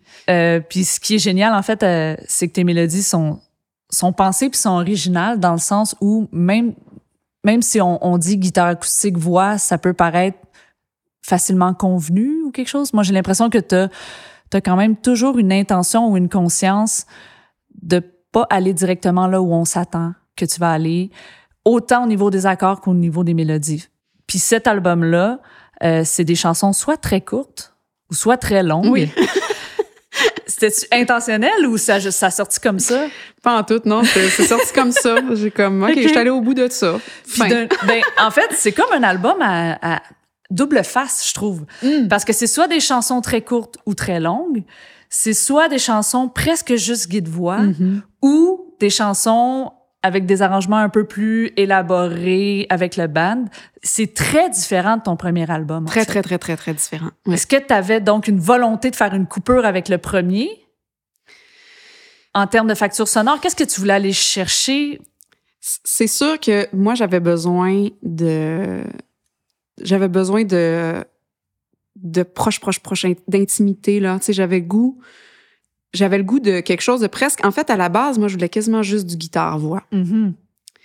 Euh, Laisse tomber le flafla. Ouais, Écoute ce que je veux te raconter. c'est ça. Je voulais. Puis c'est ça que j'écoute la plupart du temps. Mhm. C'est ça que j'écoutais beaucoup aussi. Puis ça, j'avais le goût. Puis je pense que je pense c'est Louis-Jean Cormier qui avait sorti son album, son premier album solo, pas très longtemps avant ça. Puis moi, j'avais déjà entendu Louis-Jean, tu sais, chanter ses tunes seul à la guitare. Puis quand il a sorti son album, ma, ma première réaction, ça a été, il y a donc bien des instruments. Ouais. J'étais comme, moi, je voudrais Louis-Jean dans mon salon qui me chante ses tunes à la guitare tout seul. C'est ça que je veux. Puis je me souviens d'avoir dit ça à Dave, qui a réalisé avec moi. Je dis, moi, je veux, je veux, je veux du guide-voix, là. C'est ça que je veux. Mais on s'est entendu ensemble pour se dire que d'accord. Mais on pousse un petit peu plus quand même. Mais puis aussi, moi, dans ma pré-prod, j'avais fait, j'avais exploré aussi des instrumentations, tout ça. Puis Dave, il m'avait dit, il dit, ouais, mais tu sais, ça, c'est vraiment bon. Hmm. fait que, tu sais, moi, je le referais comme ça, puis on, on va le vivre, tu sais. Est-ce que, tu sais, tantôt, t'as dit à un moment donné aussi, je pouvais pas pousser si loin parce que c'était autoproduit puis j'avais juste pas tant de budget. Est-ce qu'il y a des choses que vous vous êtes empêché de faire parce qu'il y avait pas assez de budget ou finalement, Ben, c'est sûr que c'est pas qu'on s'est empêché de les faire. C'est juste qu'on n'est pas allé. On s'est. on- on- oui, bien sûr, tu sais, on s'est tous dit, ah, ça serait cool d'avoir euh, des, des quatuors à cordes ou ça serait cool. exactement, j'allais dire ça, ça se prête ça. tellement. Ouais. Mais oui, c'est une question de moyens à un moment donné, mais c'était aussi beaucoup une question d'envie. Moi, j'avais le goût, et j'ai souvent le goût d'avoir l'essence de la toune, Ouais. la- le pur, le pur, là.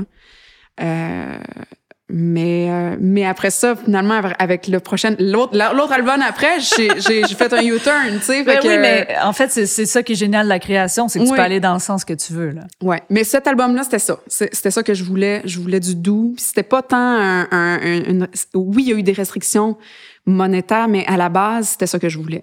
Puis ce que ça fait, en fait, c'est que ça met en valeur les textes. Ben, moi, c'est ça que je pense. Ouais. Ouais. Mais c'est sûr que c'est un peu... euh, le défi, c'est de pas être mono, monochrome. Oui, c'est ça, parce que même au niveau des thèmes, il y a des thèmes qui reviennent. Ouais. Je me suis dit à un moment donné, on a, en tout cas, je pense que chaque créateur a un peu peur du piège de se répéter ou Ouais. de, de dire la même chose sur trois tonnes. Ouais. Euh, donc, toi, je sais que tu travailles avec euh, Catherine Leblanc, Fredette? Oui, c'est, ma douce. À t'aide, euh, à t'aide euh, au niveau des textes aussi? Plus ou moins, mais disons que c'est ma première, euh, c'est mon premier public. OK. Fait que si ça passe pas au conseil, euh, mettons que je retourne à la planche à dessin. Tu fais confiance à son jugement. Oui. Même si c'est ta douce, euh, Ben oui, euh, oui, capable d'être critique et objective. Oui, mais tu sais, quand elle pleure, je me dis ah, c'est bon, j'ai touché à quelque chose. Mais une qui m'aide beaucoup pour les textes et qui m'a aidé beaucoup pour les textes sur cet album-là, c'est Juliane Ranger-Beauregard. OK, oui. Une de mes très, très bonnes amies qui, elle, est autrice de théâtre. Puis on crée ensemble, nous autres, dans le sens qu'on on, on fait beaucoup de, de, de retraites de- d'écriture ensemble. On se Mhm. loue un chalet. On, admettons, récemment, on, on est allé plusieurs fois à Trois Pistoles. On se loue une maison à Trois Pistoles. Puis elle, elle écrit du théâtre. Moi, j'écris de la musique. Puis là, on a nos crises existentielles. Souvent en même temps. On crée très bien ensemble parce qu'on a toujours le même maudit nœud en même temps. Nice. Là, les deux, on est là dans, le- dans, le- dans le divan, puis on sait pas où s'en aller. Puis là, on se regarde, puis on est comme t'es poigné, hein? Puis, ouais, toi, ouais, moi aussi. Pourquoi? La création. Puis là, on parle de la vie, la création pendant une heure. Puis là, après ça, on repart chacun de notre bar. Puis là, puis là ça, ça, ça a viré le vent de bar. Puis là, on, on pompe. Fait que quand j'ai, quand j'ai des textes, souvent, j'y envoie. Puis là, on les travaille ensemble. Sur cet album-là en particulier, Brûlé dehors, elle, m'a beaucoup aidé. Euh, surtout, tu sais, par exemple, la chanson La Chouette, je Ouais. me suis, on l'a beaucoup travaillé ensemble, celle-là. Est-ce que la chanson Brûlée dehors, Ouais. en fait, pas est-ce que, la chanson Brûlée dehors, Mhm. euh, je trouve que l'angle est vraiment beau. Tu sais, tu parlais tantôt de ta, ton problème de gestion de colère. Oui. Être désolé quand c'est laid, Mhm. wow. Je sais que c'est pas le fun quand tu le vis. Non. Mais je trouve que c'est.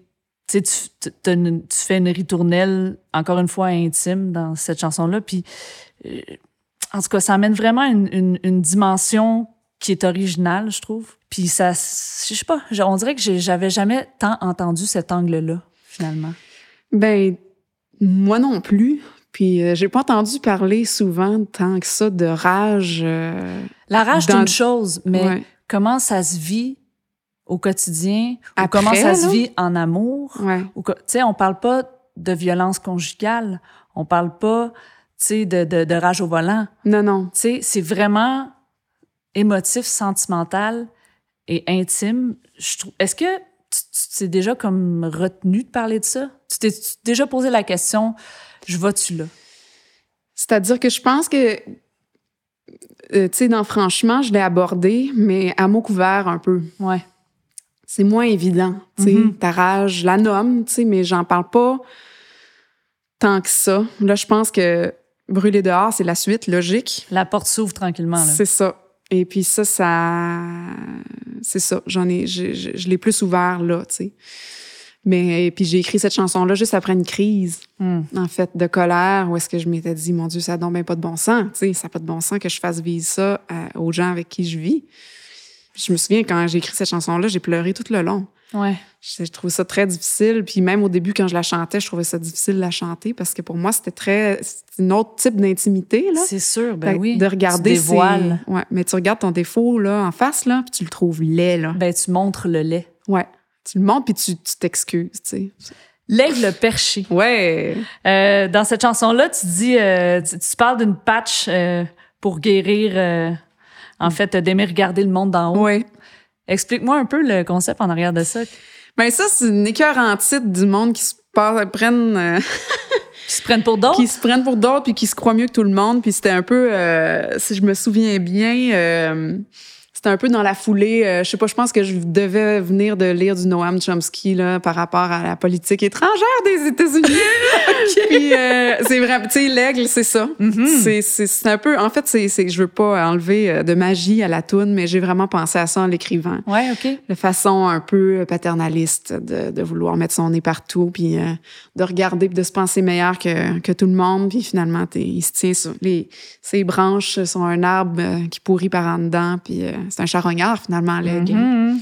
Fait que c'était vraiment ça c'était vraiment ce- ce- c'est une chanson politique en fait Ah, C'est cool. mais non, mais c'est le fun parce que moi, je trouve ça vraiment intéressant que tu me racontes l'histoire. Je l'avais personnellement pas perçu comme ça.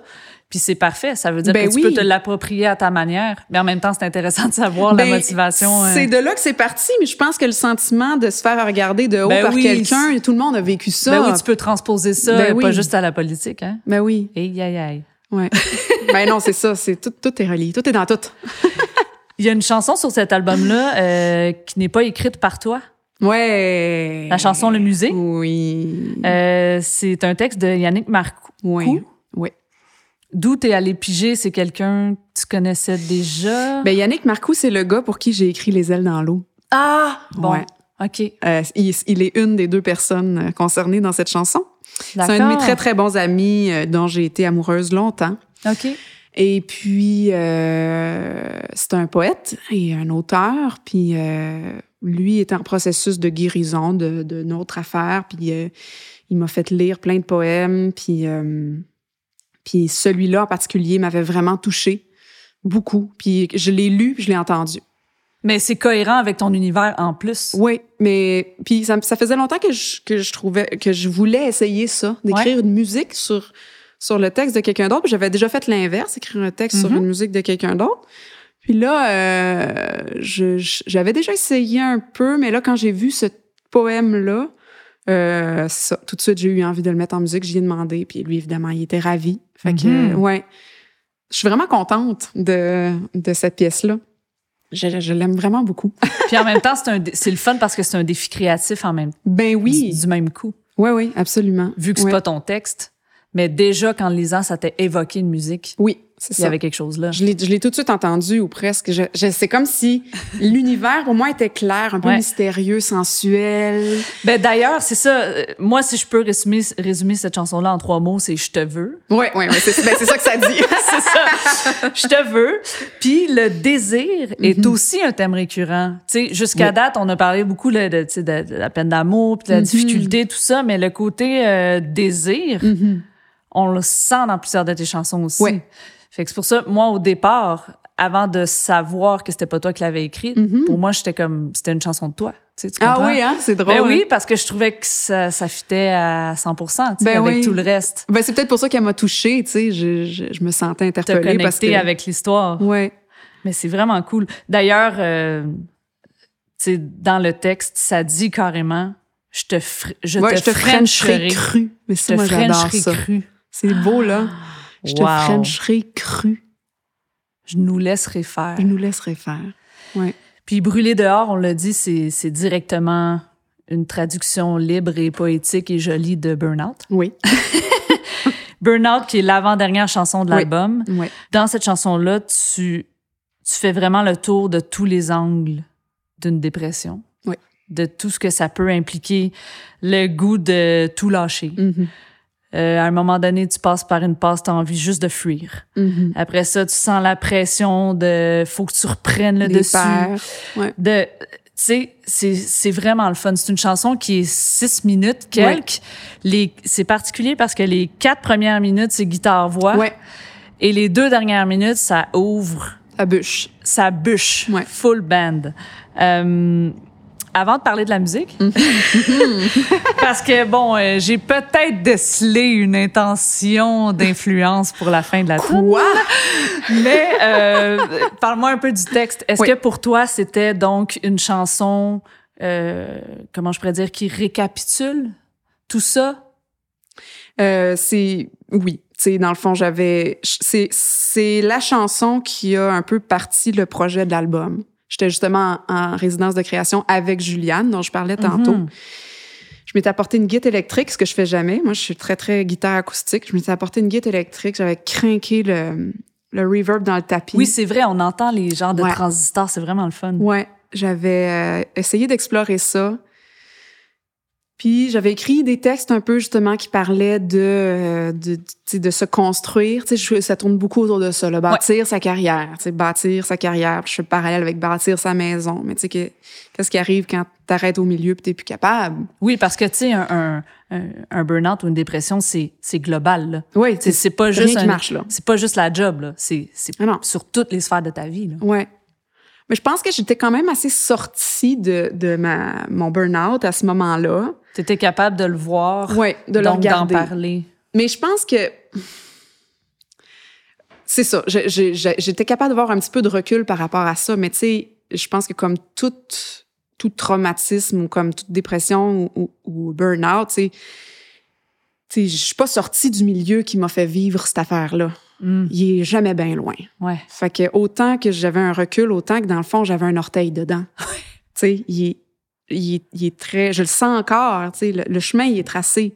Puis il faut que je fasse vraiment attention tous les jours pour pas retomber dedans. Puis des fois, je retombe dedans. Puis je braille, puis je suis ané- anéantie. Puis, là, ça me, là, je suis comme, non, non, là, je suis dans le sillon, là, tu sais. Mhm. Fait que quand j'ai écrit cette chanson-là, je pense que de le nommer, de le regarder en face, je savais que c'était comme c'était un passage vers de, un peu de guérison, tu sais. Mais je savais aussi qu'il y avait il y a tellement de monde autour de moi qui avait besoin de parler de ça. Parce que ça, c'est l'autre aspect. C'est tellement, ben, de moins en moins, heureusement, mais c'est tellement tabou. Il y en a tellement plus qu'on pense que, ben oui. dès, que tu, dès que tu le vis ou que tu commences à en parler, tu réalises que t'es pas tout seul, Ben oui. que c'est vraiment plus là qu'on pense. C'est juste qu'on dirait que les, il y a comme une honte par rapport à ça parce que la société fait qu'il faut toujours que tu laisses paraître que tu vas bien, que t'es donc bien beau, que tu manges donc bien bien, que tes enfants sont donc bien bons en hockey, que si, que ça. Enfin, c'est vrai, ça. Donc, ça a mis des mots pour aussi d'autres personnes.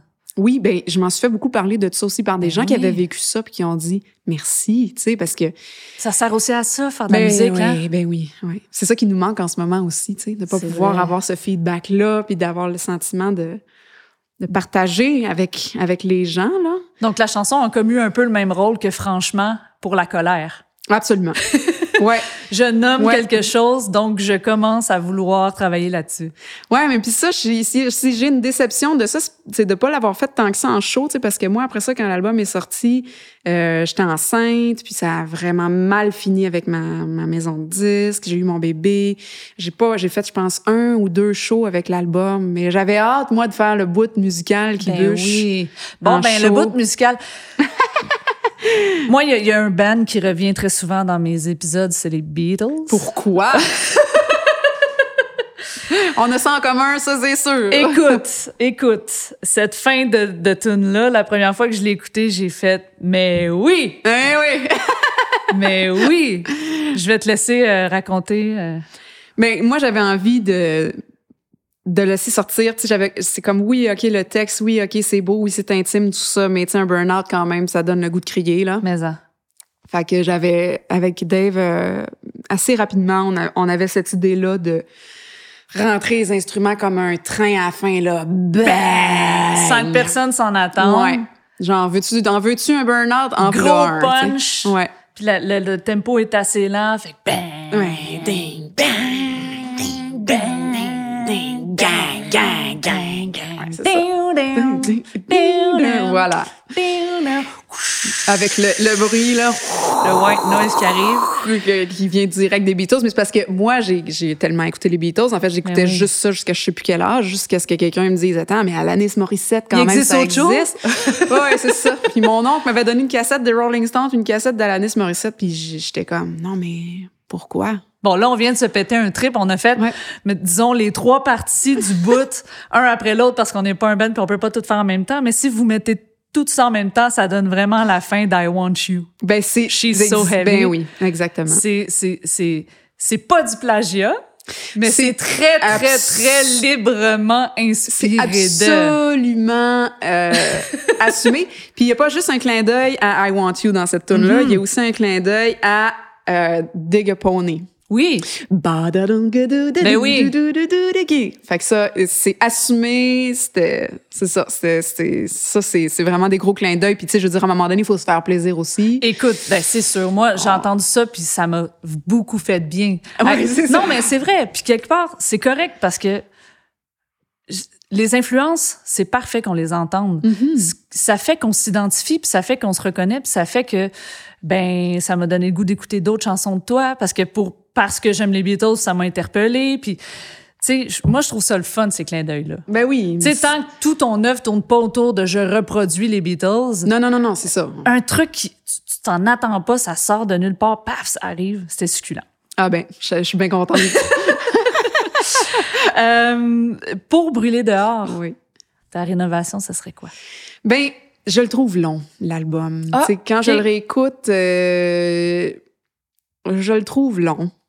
Sais-tu quelle chanson t'enlèverais? C'est ça, je sais pas trop. Je peux dire, faut- il y aurait, on, on aurait pu faire un travail un peu de ah, peut-être que celle-là, on pourrait la sortir euh, en single après, ou tu sais, ça aurait pu. Je pense que hum, il est un petit peu long. Mais en même temps, t'étais pas dans cette mentalité-là. Non, j'étais pas dans cette mentalité-là. go, on le fait, je veux Ouais. mes tunes, fait Mais je trouve que, ouais. Je comprends. Il y a peut-être euh, aussi au niveau de l'interprétation, des fois dans ma façon de dire les mots, que je trouve que je suis encore un petit peu dans l'ancien album, c'est-à-dire très, très euh, scolaire, un petit peu trop scolaire, tu sais. J'essaie de, de revirer un peu plus euh, mou, là, dans la bouche, puis tu sais, de, de, un peu plus parler. euh, un peu plus près de ma voix parlée. Est-ce que tu penses que c'était par habitude ou c'était par protection vu que les mots sont tellement intimes? Non, je pense que c'est plus une façon, c'est comme ça que, que je chante depuis des années. Ouais, fait que je place ça, ma donc voix de telle façon, par- par, ouais. habitude, ouais. Fait que, mais là, aujourd'hui, avec un regard extérieur, je commencerais capable d'aller plus loin. Puis aussi dans le choix des micros. Hmm. Euh, comme c'est un album qui est axé sur la guitare puis la voix, Oui. beaucoup, beaucoup, euh, on a fait l'effort quand même de prendre des guitares différentes. Là, tu sais, Oui, ça c'est vrai, ça s'entend. c'est ça. Tu sais, j'ai, j'ai changé guitare classique, guitare acoustique, guitare, euh, un, un, un résonateur. euh, Tu sais, on, on a fait ce... Pour avoir des tons puis Avoir- des textures C'est différentes. ça, pour que ça vive un peu, pour que ce soit pas trop redondant. Oui, oui, oui. Mais au niveau de la voix, je pense qu'on aurait pu aller plus loin un peu, aller chercher un, plus de grain, un micro, euh, tu sais, peut-être... Je, je sais, tu sais, des, des trucs très techniques. Mais c'est je- intéressant. Ouais. Ben, c'est technique, mais en même temps, ça, ça influence directement le résultat final. Ben, je pense que oui. Puis euh, comme c'est un album très, très, très proche, très, très intime, puis qu'on l'écoute, Ouais. tu sais, de façon euh, très proche. Tu peux pas écouter ça avec plein de bruit autour de toi, là, tu sais. Ben, tu sais, tu- non, puis je trouve ça aussi dans l'album. Tu sais, moi, j'aime ça mettre des albums euh, comme, puis le laisser rouler. Ouais. Mais je trouve que c'est pas un album qui s'écoute facilement. Tu sais, c'est-à-dire que oui, il y a des tunes qui sont très douces, mais tu sais, après ça, tu es en train de souper, puis justement, euh, Bur- Burnout part avec le gros trip euh, I Want You à la fin, tu sais, ça fait sauter tes, tes invités sur un moyen temps, là. Ouais, ouais. Fait que ça, c'est, tu sais, je trouve que hum, je l'aime, tu sais, c'est une belle bête, tu sais, mais c'est peut-être, c'est peut-être celui qui s'écoute le moins facilement, je trouve, finalement. Alors que c'était pas ça que je voulais, tu sais. Mais puis aussi, il y a tout l'aspect que, bon, tu sais, c'est, l'album un peu qui était supposé me sortir de mon, de mon cauchemar, là, tu sais, de, ma, de ma dépression, si tu veux, post-premier album. Puis ça a très mal fini, euh, mon association avec la, la maison de disques qui l'a produit, entre gros guillemets. Euh, fait que c'est comme un... C'est peut-être pas une rénovation, mais c'est c'est un album qui est taché par ça. Je vais te poser la question dans deux secondes, c'est sûr, parce que ça fait deux fois que tu le mentionnes, mais euh, juste avant ta fierté. Ouais, ma fierté. Ben, je trouve que c'est comme c'est un album où est-ce que je, je me suis écoutée. Hmm. C'est ça que je voulais faire. C'est ça que j'ai fait. On l'a fait en quatre jours. Puis je suis fière que je suis fière d'avoir remonté la pente puis d'avoir fait ça. Puis d'avoir été comme super comme honnête puis humble dans mes tunes. Puis d'être allée au bout, tu sais. Puis de finalement de- d'en être sortie de mon burn-out en Ouais. le faisant, tu sais. Mais là, maintenant, je le réécoute avec plus de distance, puis là, je, je l'apprécie plus, on dirait. Donc, à la sortie ben, de, de tout ce processus de deuxième album-là, on comprend donc que la maison de disque, ça se passe plus. Non, c'est la catastrophe. Ce que tu redoutais depuis le début de ta carrière est arrivé finalement. Absolument. Ouais. Tu sais, je vais pas rentrer dans les détails parce que je veux pas faire une campagne de salissage. C'est bien correct. là.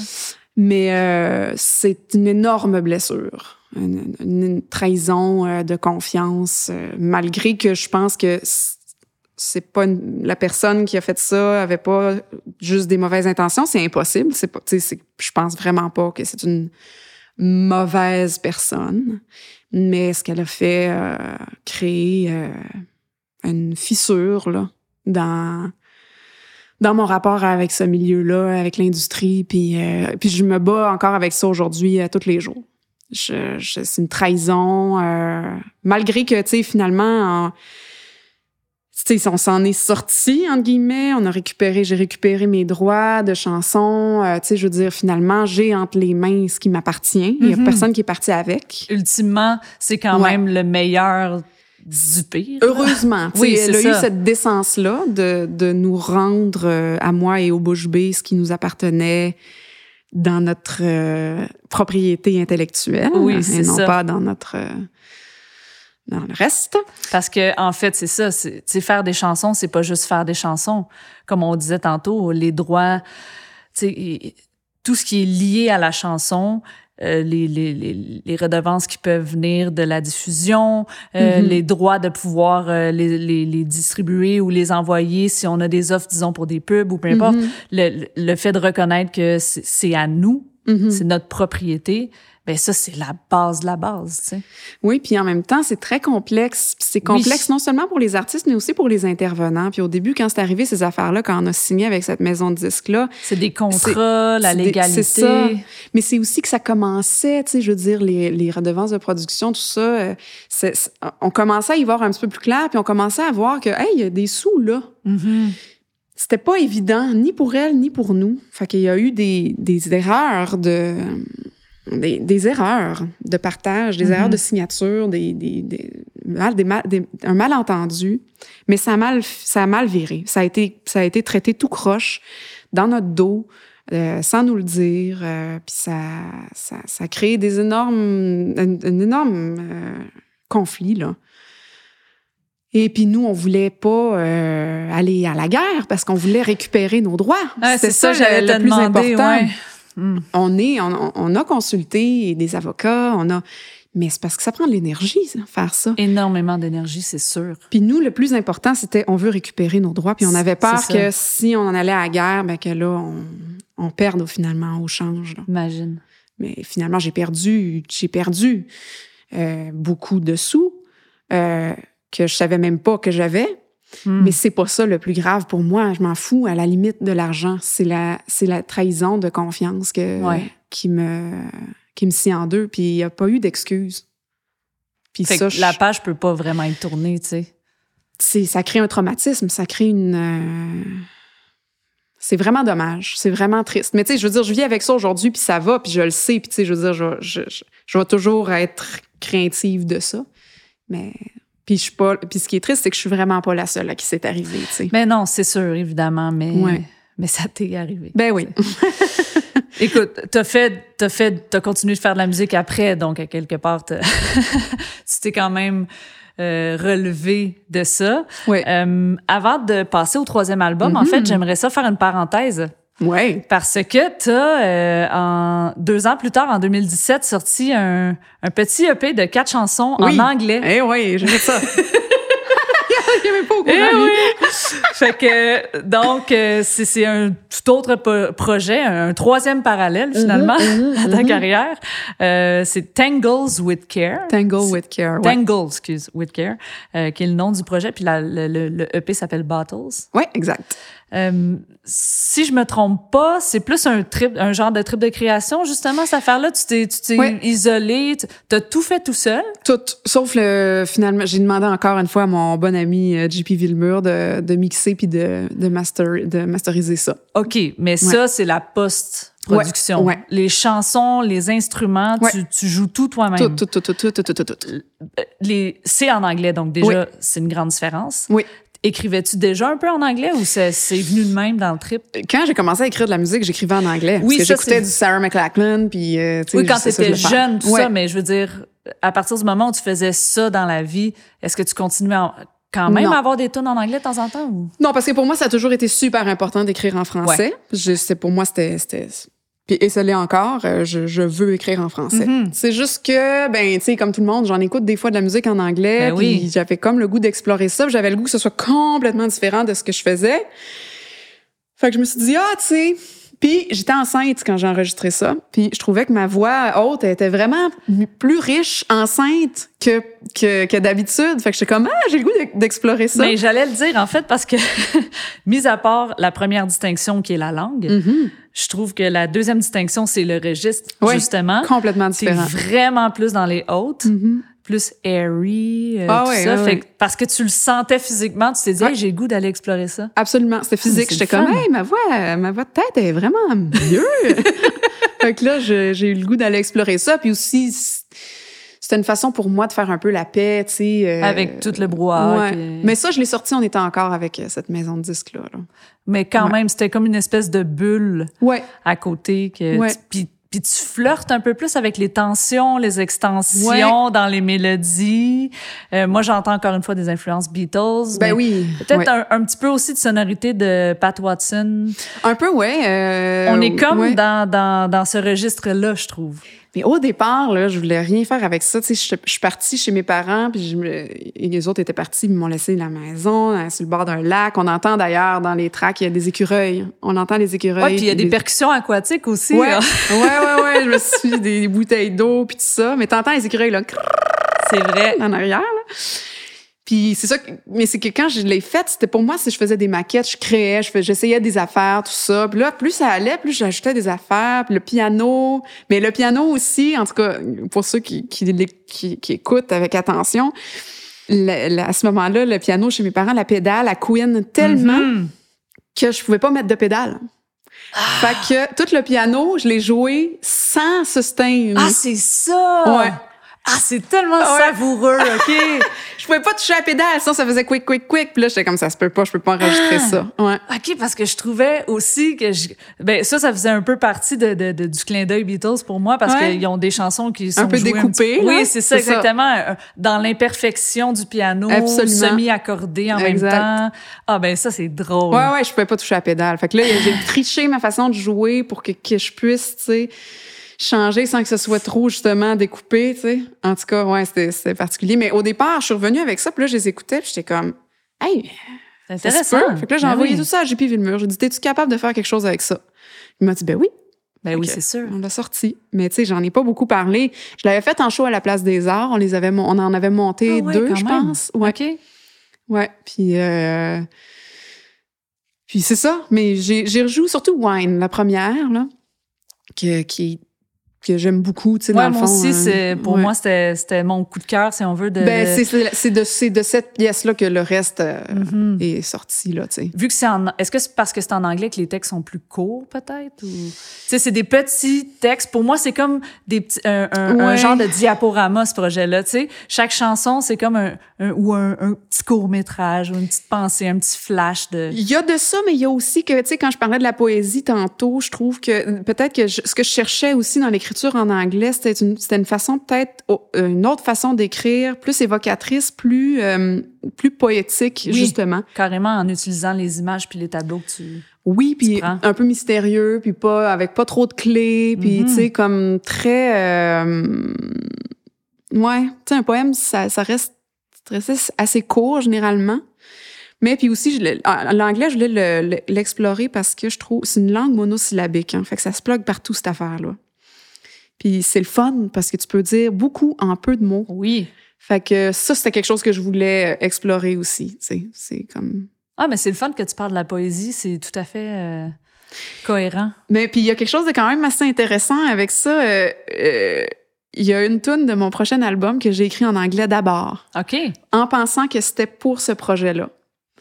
Puis là, je me suis dit, ah non, je vais la traduire. Je l'ai traduite. je me suis traduite moi-même. Wow! De Ouais. l'anglais au français. De l'anglais au français. Parce que ça t'amène, ça, ça met ton cerveau dans une autre case. Ben oui, c'est sûr. Puis ça crée des images que tu n'aurais peut-être pas faites en français. Tu sais, je pense à une de mes amies euh, qui, qui, qui, est, qui est américaine, Daniela Gesendide, qui a un super magnifique projet qui s'appelle Snowblink. Qui j'adore ça, c'est mon Dieu, elle est extraordinaire cette, cette femme. Puis elle, à un moment donné, euh, on était en voyage ensemble, je suis en Californie, puis euh, je me souviens plus qu'est-ce que moi, je parlais beaucoup en anglais, mais tu sais, je me traduis moi-même. Puis là, l'expression white night pour une nuit blanche, ça n'existe pas en anglais. Puis là, elle était comme white night?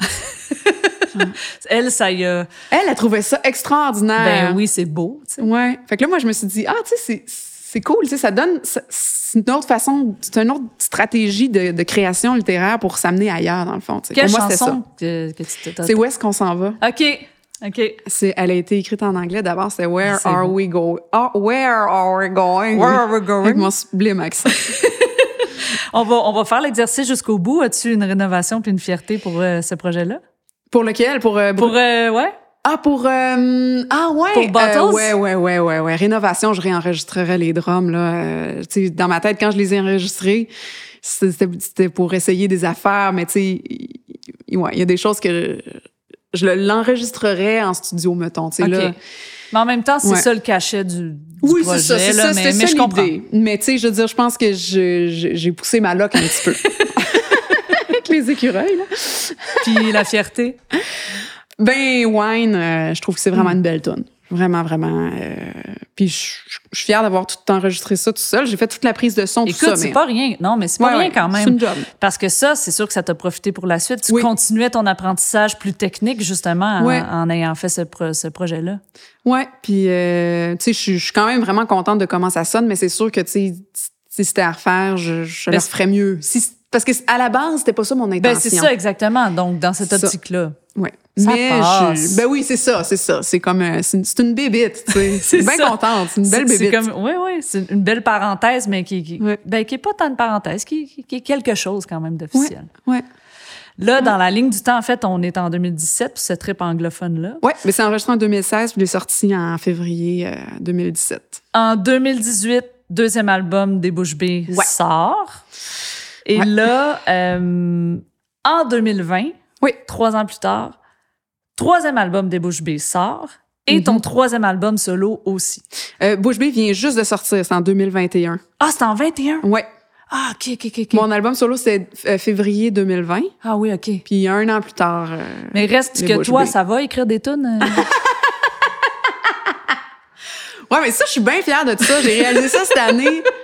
Tu sais, ça fait dix ans, dans Hey. le fond, un an debout, là. euh, puis depuis, c'est ça, ça fait comme sept albums que je sors, à peu près, là. ouais, c'est ça. Mettons que tu mets tout, tout, Tout dans... back à back, là. Oui. En dix ans, là, ouais. Ça fait de la tune à produire, là. Ouais, ouais. Ben, tu sais, moi, c'est ma façon de m'exprimer. Fait que. euh, ouais. C'est- Il s'est passé beaucoup de choses dans ces années-là, puis j'avais Ben, besoin d'en parler, je pense. Donc, euh, Ouais. troisième album en 2020, Ce Mhm. chapeau est trop grand pour moi. Ouais. C'est le titre. Qui est un titre un peu pied de nez. En fait, je pense qu'il y a plusieurs sens. Oui. Pour toi, le premier sens de ce titre-là, c'est quoi? C'est je peux pas tout faire, man. Too much. Too much, too much euh, monkey business. Non, non, c'est ça. C'est vraiment ça. Mm. c'est- je peux pas tout faire, là. Le chapeau, il est, il est trop grand. Je peux pas le porter. Mais tu fais quand même un autre album Oui. autoproduit. Il y a Ouais, pas c'est un vraiment paradoxe. paradoxal. Absolument. Absolument. Je finis par toujours tout faire. Parce qu'au fil des années, euh, t'es es fidèle à ton entourage, tu, tu, tu- tu te réentoures justement de, de- de- des gens que t'aimes avec qui ça fonctionne, mais côté équipe professionnelle, je veux dire, t'es toujours resté en autoproduction. Oui. Finalement, à part cette expérience, disons-le, un peu de marde t'es, t'es poli. De maison de disque, Ouais. tu sais, ton, ton statut, ta, ta manière de faire est toujours restée la, la même finalement. Ben oui, puis mais j'ai beaucoup appris par exemple, Ben oui, avec sûr. Cat de trèfle, euh, puis avec euh, Jannick qui elle entre-temps c'est partie d'une maison de production aussi, puis qu'on a fait les productions Production des Grand albums, V. production Grand V, fait que j'ai Mhm. beaucoup beaucoup beaucoup appris là, tu sais, fait qu'à un moment donné au troisième, la machine est rodée là. Ouais. Tu sais, je- j'étais en confiance là-dessus, puis euh, euh, ce chapeau est trop grand pour moi. C'est aussi un, un album réparateur par rapport à ce qui s'était passé avec Cat de trèfle. Puis euh, c'était l'idée, c'était tu sais, c'était- c'était c'était de rentrer en studio, de faire quelque chose avec ça. Tu sais, Ouais. C'était de, de le sortir de moi, puis de... de, de c'est- c'était comme un peu une autre façon. C'est un peu la- le même objectif que brûler dehors, Mais pas pour le un- même sujet. Pas pour le même sujet, puis un petit peu plus... euh, De drive. un peu plus de drive. J'avais le goût de, j'avais le goût de rocker. C'est Ouais. ça que j'avais le goût de faire. tu sais. Ben, pour, pour en finir avec le titre, Oui. Euh, parce que souvent, je demande, tu sais, comment tu fais pour choisir le titre d'un album? Mhm. Puis toi, deux albums sur trois, le titre, c'est un extrait d'un texte Ouais. et non le titre d'une pièce, par exemple, ou quelque chose. Alors, euh, d'où ça sort ce processus-là pour toi de choisir le titre de l'album? Euh, ce chapeau est trop grand pour moi. Le titre est venu avant tout le reste. C'est puis Voilà, ça dit tout. ouais. Le, le titre là, je l'ai là dans mes carnets là, c'est le premier. C'est je suis comme mon album, il, je- il va s'appeler comme ça. Et puis la tune dans laquelle il y a cette phrase là a Mhm. été écrite après que j'ai décidé que l'album s'appellerait comme ça. OK, OK. Puis- tu lui as donné un, un sens différent quand même dans la chanson. Ouais, Euh, c'est Tijuana. ouais, ouais. Fait que là, c'est plus Tijuana. euh, Tijuana. Euh, Puis cette chanson-là, c'est plus un, un, un regard sur l'humanité, sur Ouais. euh, le, le- vivre ensemble et la donc grande difficulté que des fois on a à faire Ben la paix, oui. puis à tout ça. Ben, puis c'était tout ce qu'il faudrait faire pour Ouais. virer le paquebot de bord avant de foncer Mhm. dans la dans l'iceberg. Et puis que c'est puis que puis de mon sentiment d'impuissance par rapport à ça. Puis c'est ça que ce chapeau est trop grand pour moi vient dire là-dedans aussi. Mais ce qui Par rapport à l'industrie plus. ben par rapport à la, la- la- le monde là. Le monde. le- Ben, pour, pour la chanson. Oui, par pour la au chanson. monde, puis pour le, le, le, titre de Ouais, l'album. c'est plus par rapport à à l'industrie, mais à- à- à- par rapport à beaucoup de choses aussi. Tu sais, moi, je pense que, tu sais, j'ai, entre-temps, j'ai eu un bébé, là, entre ces deux albums-là. Ben oui. puis Ça change quelque chose là, dans Oui. une vie, ça. la perspective de qu'est-ce que tu as l'impression que tu es capable de faire, mais que, t'es capable, mais que tu fais réellement, puis d'accepter que... euh, de, ce- ce- d'accepter ton identité ta réelle comparée à ce que tu voudrais qu'elle soit. Être un peu qui ça. tu es plutôt que d'être ce que tu voudrais être ou ce que tu projettes peut-être être capable d'être, genre? Ouais, ou plus euh, accepter que t'es t'es peut-être pas capable. Hmm. T'es peut-être pas là, là. Tu sais, puis c'est pas grave. Puis c'est correct de se dire, ben là, euh, je suis peut-être pas la mère ou la- l'artiste que j'espérais être. Mais tu es mère et tu es artiste quand oui, même. je suis quand même. Puis là, il serait temps de, de l'accepter puis Fait de qu'à partir de là, qu'est-ce que je fais pour être bien puis m'accomplir là-dedans? Ouais, fait que ça c'est c'est beaucoup ça. Ce chapeau est trop grand pour moi, c'est comme cette chose-là, je ne la ferai pas car je ne peux pas. Je sais puis c'est correct. J'accepte. Je, je ne serai pas déguisée en dinosaure sur un unicycle à ta fête parce que je pense que c'est ça qu'il faut faire pour toi, enfant. J'exagère, là, mais tu sais, c'est un petit peu comme... Des fois, je suis plate, puis en pyjama dans le divan, puis j'ai pas le goût d'être une géo. Puis des fois, ben ça me tente pas de faire 1250 000 appels pour avoir me trouver un, un agent de spectacle parce que je me cherche un agent de spectacle. Oui, c'est ça. On à tous? mais, non, mais, c'est ça, à un moment beau, donné. En fait, c'est vrai, parce que pour durer, Ouais, faut que ça prend de la résilience. Ouais. On apprend. Tu sais, tu disais, tu as beaucoup appris, euh, rendu à ce troisième album-là. Oui, tu avais déjà beaucoup plus d'expérience qu'au premier, mais ça prend de l'acceptation du lâcher-prise et de s'écouter. Ah s'écouter, oui. beaucoup s'écouter. Parce que c'est sûr que le comparatif arrivera assez rapidement. et de tout bord, tout Ben, côté. c'est ça.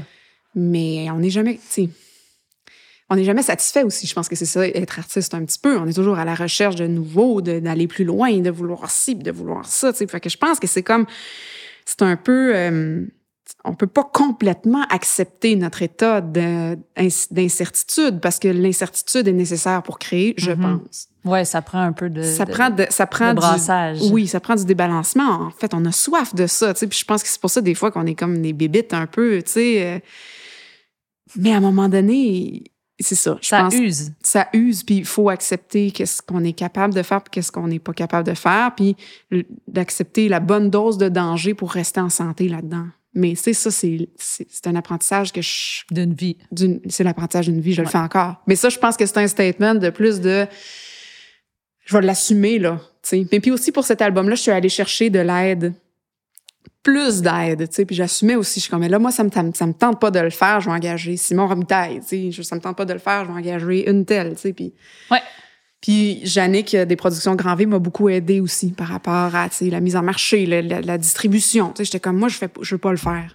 Je suis pas bonne là-dedans, j'ai pas le goût de le faire. Mais ça prend plus de moyens financiers dans ce Ouais. cas-là. Alors, Ouais. toi, tu as encore sorti ça de ta poche? Sorti ça de ma poche. Zéro subvention, là, à part Non. Jeune Volontaire pour l'album 1. Non. Moi, j'ai Jamais. j'ai un ben, c'est-à-dire qu'on a eu des subventions avec les Bouches B, ça a été super. Mais c'est parce que remplir une demande de subvention, Ah, moi, c'est j'ai- du stock. ça, c'est une affaire que ah ouais. je, je peux pas faire. OK. Je l'ai faite, je l'ai faite plusieurs fois. Je l'ai, mais pour moi, les subventions, ça rentre dans la même catégorie dans ma tête que les concours. OK. Pour moi, c'est un peu un concours. C'est de mettre entre les mains de personnes mon projet. Puis là, je dis ça, puis je pense que c'est vraiment pas la bonne approche. Et je conseille à tout le monde de ne pas avoir cette vision-là. Mais moi, c'est ça mon sentiment. Ouais, je comprends. J'ai l'impression de demander une permission pour faire mon métier et de demander une approbation, de, de me faire dire par du monde, ton projet est assez bon pour qu'on le finance. Je trouve ça merveilleux qu'il y ait de l'argent pour les artistes. Mhm. J'aimerais tellement ça, pas avoir cette perception-là. Mais tout comme pour les concours, je suis plus capable. Je suis pas capable de me mettre dans cette position-là. Je, je, je n'aime pas ça. J'ai envie de le faire. J'ai pas le goût d'attendre après. Mhm. Je le fais, je me, je me donne les moyens de le faire. Mais moi, je suis chanceuse, j'ai été, j'ai été très chanceuse. J'ai beaucoup de, de, de, de soutien chez Sirius XM. C'est ça que j'allais te demander, en fait, parce que c'est bien beau euh, euh, être capable de ne pas demander, tu sais, de se dire, moi, je veux pas le faire, mais il faut avoir les moyens. C'est Parce que faire un album, ça coûte pas 500 pièces. Non, non, non, c'est ça. Faire un album qui a de l'allure professionnellement, c'est en bas de 10 000. Ben, pas en bas Ben, de 10 000. c'est-à-dire que brûler dehors, j'ai réussi à rester en bas de ça. Je comprends, mais en moyenne, Ouais, ouais, ça coûte cher. c'est- ça coûte des milliers, des milliers de Ouais. dollars. Ouais. OK? Donc, où tu prends ton argent? Et moi, je suis un petit écureuil. Ça n'a pas l'air à ça, mais je mets de l'argent de côté dans un dans mon compte projet Flavie, puis quand j'en ai assez, Tu fais ton affaire. fais mon tu affaire. t'endettes pas. non. Ben, c'est-à-dire que oui, je me suis endettée là, dans le passé. Là, Tu sais, Je veux dire, je pense que quand j'ai fait un an debout, je vais faire comme 9000 pièces par année. Là, Aïe, Tu sais, aïe, aïe, fait que j'en ai sorti de l'argent. là. Ouais. Mais à un moment donné, puis ça, c'est- je les remercierai jamais assez, sérieux. Tu sais, je veux dire, Tu parlais, c'est ça, tu parlais de Sirius, dans le fond, Oui. les radios satellites. les radios sat- la seule radio satellite qui, qui ben, c'est-à-dire, j'aime toutes les autres, mais ceux-là, ils, ils donnent des, ils donnent des vraies redevances. Des redevances qui ont de l'allure. Ouais. Donc, c'est un des objectifs. Puis ça aussi, il n'y a pas tant de monde qui le savent. Non. Mais quand tes chansons jouent sur SiriusXM, t'es content. Parce que le chèque va arriver à un moment donné et c'est significatif pour arriver à épauler tes projets futurs puis à, à faire que ta carrière puisse avancer puis tout ça. Donc, toi, Ben, moi, c'est ça qui est payé. Euh, brûler, c'est-à-dire que brûler dehors a payé ce chapeau est trop grand pour moi. C'est ça. C'est, c'est, tu sais, j'ai tout mis de côté. Mais c'est super, c'est super. Ça demande de la discipline, ça demande du sérieux, ça demande de l'engagement, mais en même temps, ça fait que pour la première fois de ta vie, possiblement pour ton projet perso, t'as pas eu à faire de- du sociofinancement Exact. ou à avoir trois jobs à côté pour piler ton cash pour être capable ça. de faire un album ou quelque chose, tu sais. Absolument. Puis ça m'a permis, justement, aussi, comme je disais, d'engager des gens pour faire des Ouais. choses que j'avais pas envie de faire. C'est super. Puis ça, ça permet ça. C'est sûr que ça change tout. C'est beaucoup Ouais. moins stressant. Ben oui, c'est sûr. Que, Donc, parlons donc de l'album. parlons donc d'album.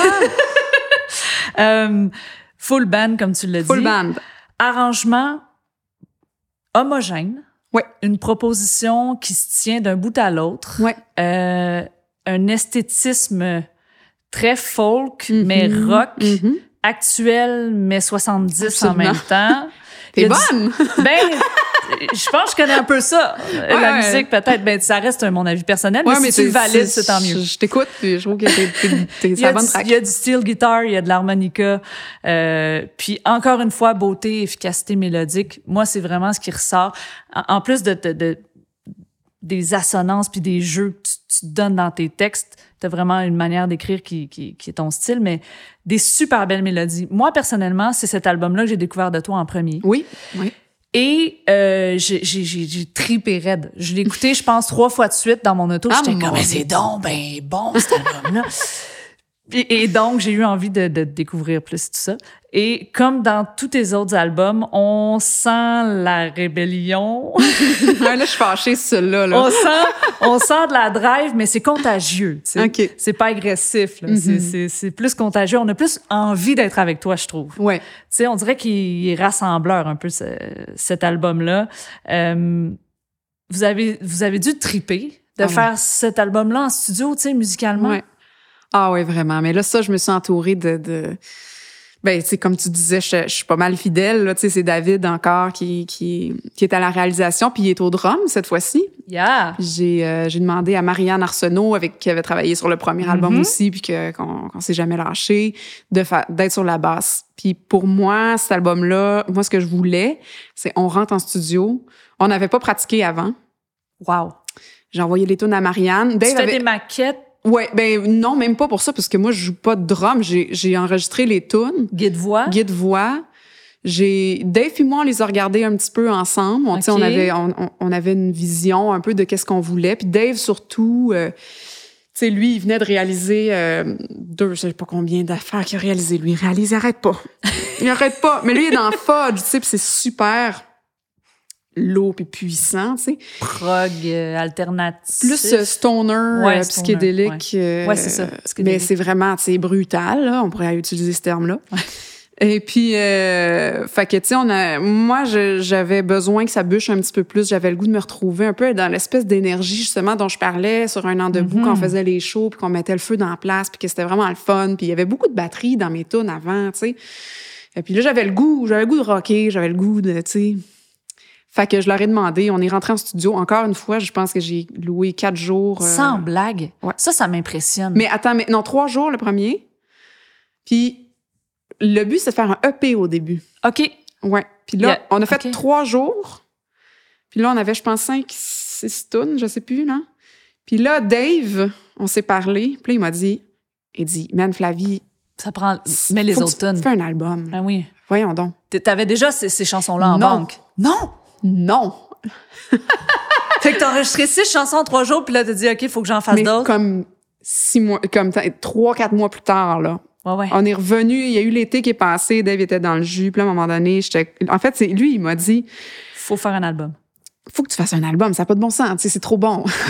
Ah! tu sais, lui, il était, il était, il était content. Non, mais il y avait quelque chose, ça pouvait être plus grand que ça. Oui, puis là, il m'a dit ça prend, euh, ça prend une tune, ça prend Helplessly Hopin' de, de, de Crosby, euh, Stills and Nash. And Young. comme, rien que ça. ça, c'est comme une des plus belles tunes au monde, ça, là.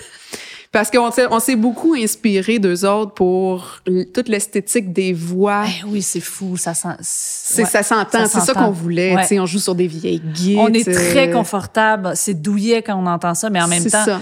pas douillet, on veut s'endormir. Douillet, Non, on... non, c'est qu'on connaît ça, cette Ouais, énergie-là. ouais, ouais. Moi, je me sais, j'ai beaucoup écouté aussi des albums des Stones. tu sais, Je veux dire, j'étais comme.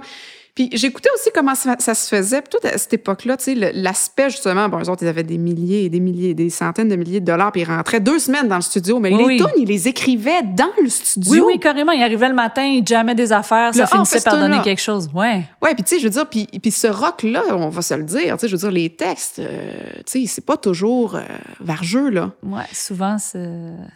Il y en a qui sont, on s'entend, des perles, tu sais, Mhm. comme Wild Horses, là, tu sais, je veux dire, tu peux pas euh, passer, à- tu sais, je- tu peux pas dire comme, oui, ils ont écrit ça sur le co- coin d'une table, c'est Ouais. vraiment ordinaire. Non, non, c'est un chef-d'œuvre.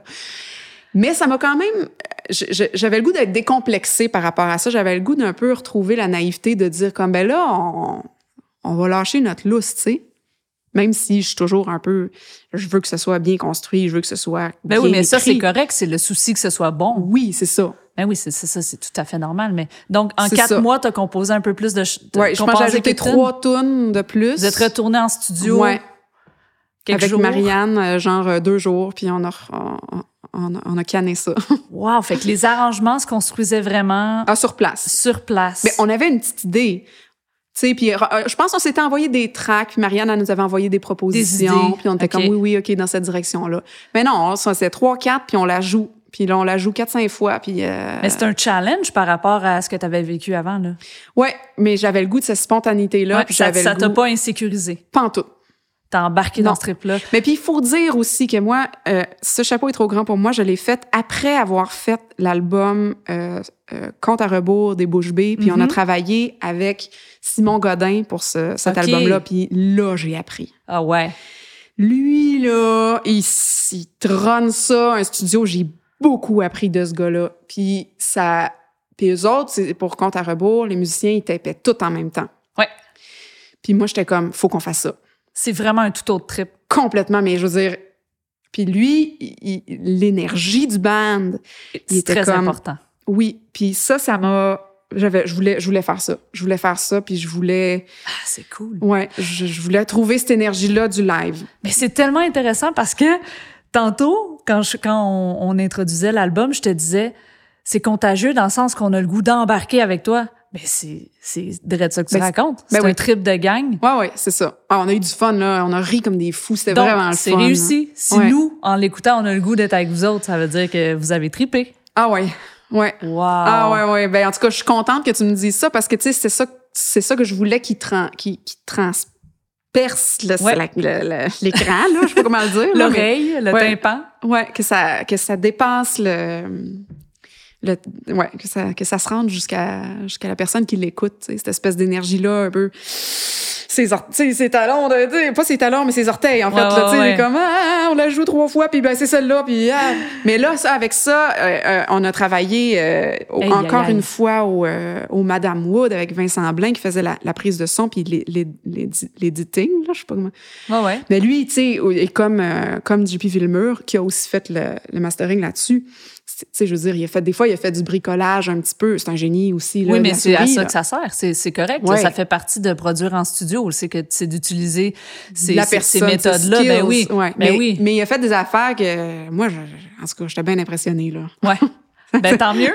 Ce découpage, là, t'es comme, ah, ça me prendrait à la fin de cette affaire-là. Tic, tic, tic, tic, il pince quel- quelques pitons, puis là, t'as l'impression que c'est la même take, puis tu sais, c'est magique, là. Ben vive la technologie. Ah hein. ouais, ça, c'est merveilleux. mais je voulais le plus possible Que ce soit naturel. One take. Ouais.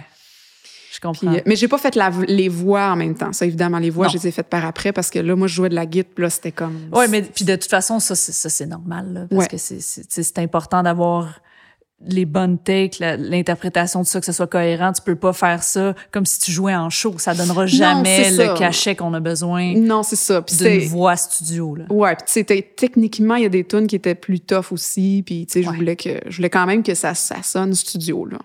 Puis, euh, ben, ça sonne, ça sonne studio. Euh, la, ta tune de party, euh, ben, parlons du party parce que tu le dis, toi, tu tripes sur les, tu tripes sur faire des shows, être sur scène, puis quand t'es sur scène, ça paraît, puis on a du fun avec toi. Euh, mais la chanson, euh, le- La pomme et la poque, Ouais. ça, c'est, euh, c'est atterri un peu par hasard sur cet album-là, right? Oui, absolument. Celle-là, je l'avais composée euh, bien avant pour un film. Ouais. En fait, euh, L'Assaillant, que ça s'appelle. Mhm. Et puis, euh, c'est un gars, euh, Olivier euh, D. Asselin. Je- J'espère que je dis pas de niaiserie, mais il me semble que c'est ça. Euh, Olivier D. As- Asselin, qui, lui, euh, est un ami d'amis, puis il m'appelle à un moment donné, puis il dit « Ouais, je fais un film, euh, je tripe un peu sur le country folk, euh, t'aurais-tu une toune pour moi? J'aimerais ça la mettre dans mon générique, j'ai écouté ce que tu fais, ça me fait triper. » Fait que là, j'y envoie deux, trois tounes de, de moi pis des bouches bées, puis là, il écoute ça, puis il est comme... Il est enthousiaste, tu sais, il est content, mais il me dit « Ouais, mais tu sais, dans le fond, t'en composerais-tu une, tu sais? » Là, je suis comme, ouais, OK, je peux essayer. Puis là, il me fait le pitch de qu'est-ce qu'il voudrait que la toune dise. Il me dit, dans le fond, mon film, tu sais, euh, c'est un peu le rapport à l'autre. Tu sais, il y a des gens qui, qui cassent des affaires, puis personne regarde trop, mais ça fait un peu l'affaire à tout le monde. Il dit, dans le fond, j'aimerais ça que ce soit une histoire d'amour entre une pomme puis une poque de hockey, qui ait une machine, que ce soit vraiment inquiétant Et tabarouette. Obscur, mais comme dans chez Obscur. Ah, en gros, là, c'est ça qu'il m'a dit à peu près. Moi, je suis là, je l'écoute au téléphone, puis je me dis, mais comment, diable, vais-je faire pour rendre ça? Puis finalement, je me suis revirée de bord, j'ai écrit exactement. c'est vrai, sans retouche. OK, Ben, tu sais, exactement. je l'ai, je l'ai- oui, je l'ai retravaillé par Ouais, ouais. après un petit peu. Mais, puis lui, il fallait, puis c'est ça, fallait que ça dure une minute et demie, son affaire. Oui, c'est ça. C'était comme, c'est un, c'est un- c'est- ou même pas, je pense, l'original, est plus courte que ça encore, mais.